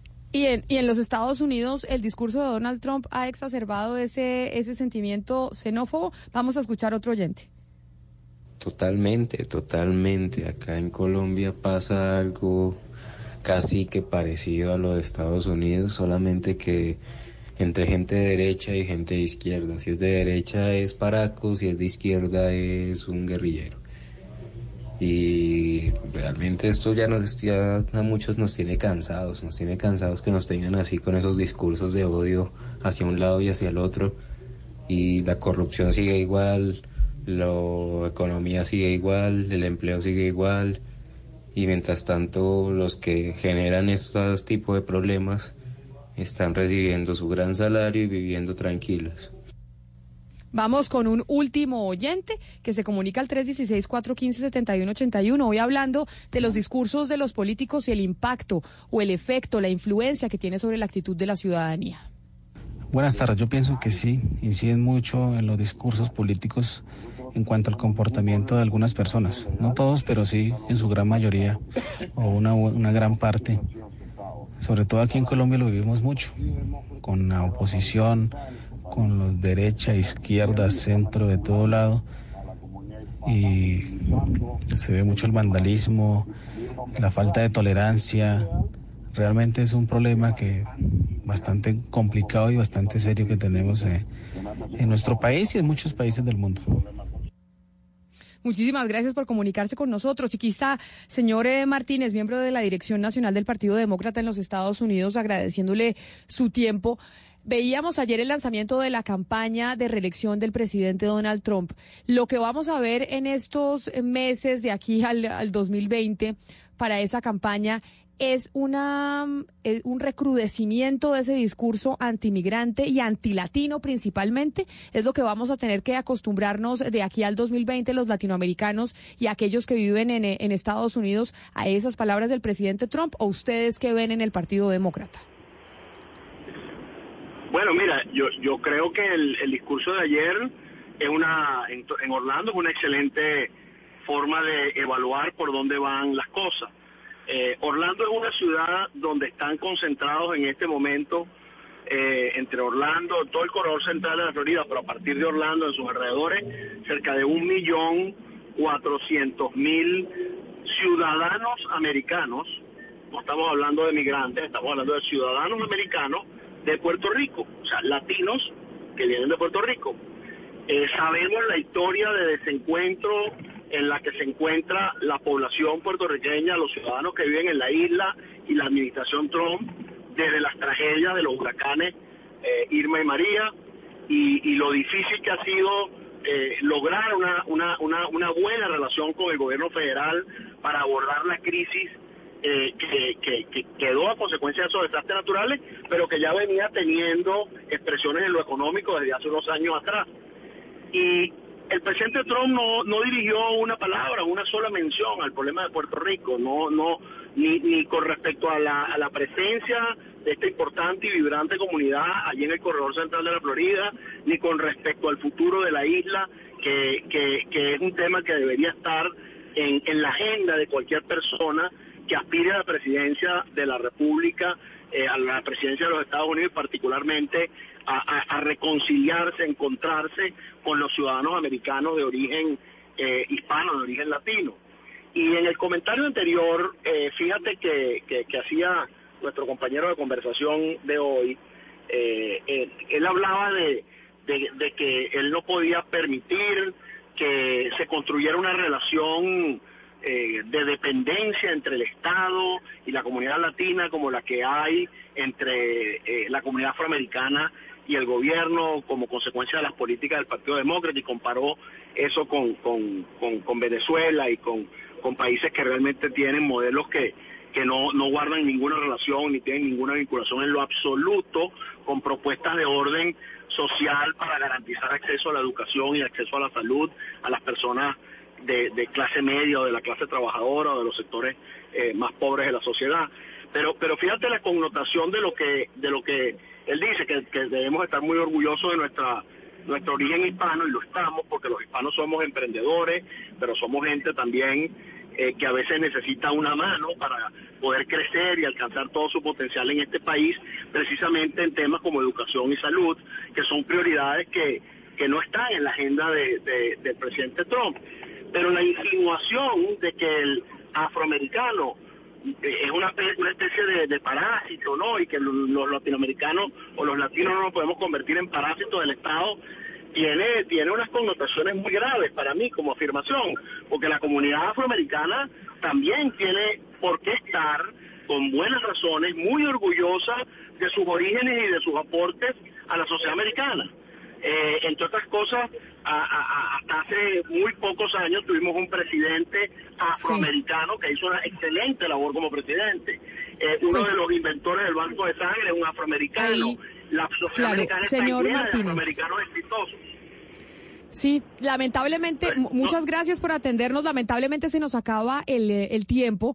Evidentemente este debate nos da para muchas horas eh, de discusión sobre lo que está pasando en Estados Unidos, pero eso cómo se puede extrapolar a otras partes del mundo como Colombia y cómo afecta directamente a los migrantes latinoamericanos en este, eh, latinoamericanos, en este caso a los colombianos en Estados Unidos. Señor Leopoldo Martínez, miembro de la dirección del Partido Demócrata, mil gracias a usted por habernos atendido hoy aquí en Mañanas Blue y lo mismo también a Iván García Hidalgo, que es director de la organización Hispanic Conversative, y a Beatriz Moncayo, colega, periodista y mamá de un niño agredido en los Estados Unidos y quien nos contaba la historia y nos daba pie precisamente para hacer este debate en Mañanas Blue. A todos nuestros invitados, mil gracias por haber estado hoy aquí con nosotros. Colombia está al aire. Para nosotros es un honor poder representar a nuestro país. En Blue Radio vivimos la Copa América. Lo importante siempre va a ser entregar el máximo y dar lo mejor para, el equipo. Yo estoy pensando en la selección Colombia, quiero hacer cosas bien. Tratar de dejarle algo a la historia de nuestro país. Copa América en Blue Radio con... Tomémonos un tinto, seamos amigos, Café Águila Roja, Bancolombia, el banco oficial de la selección.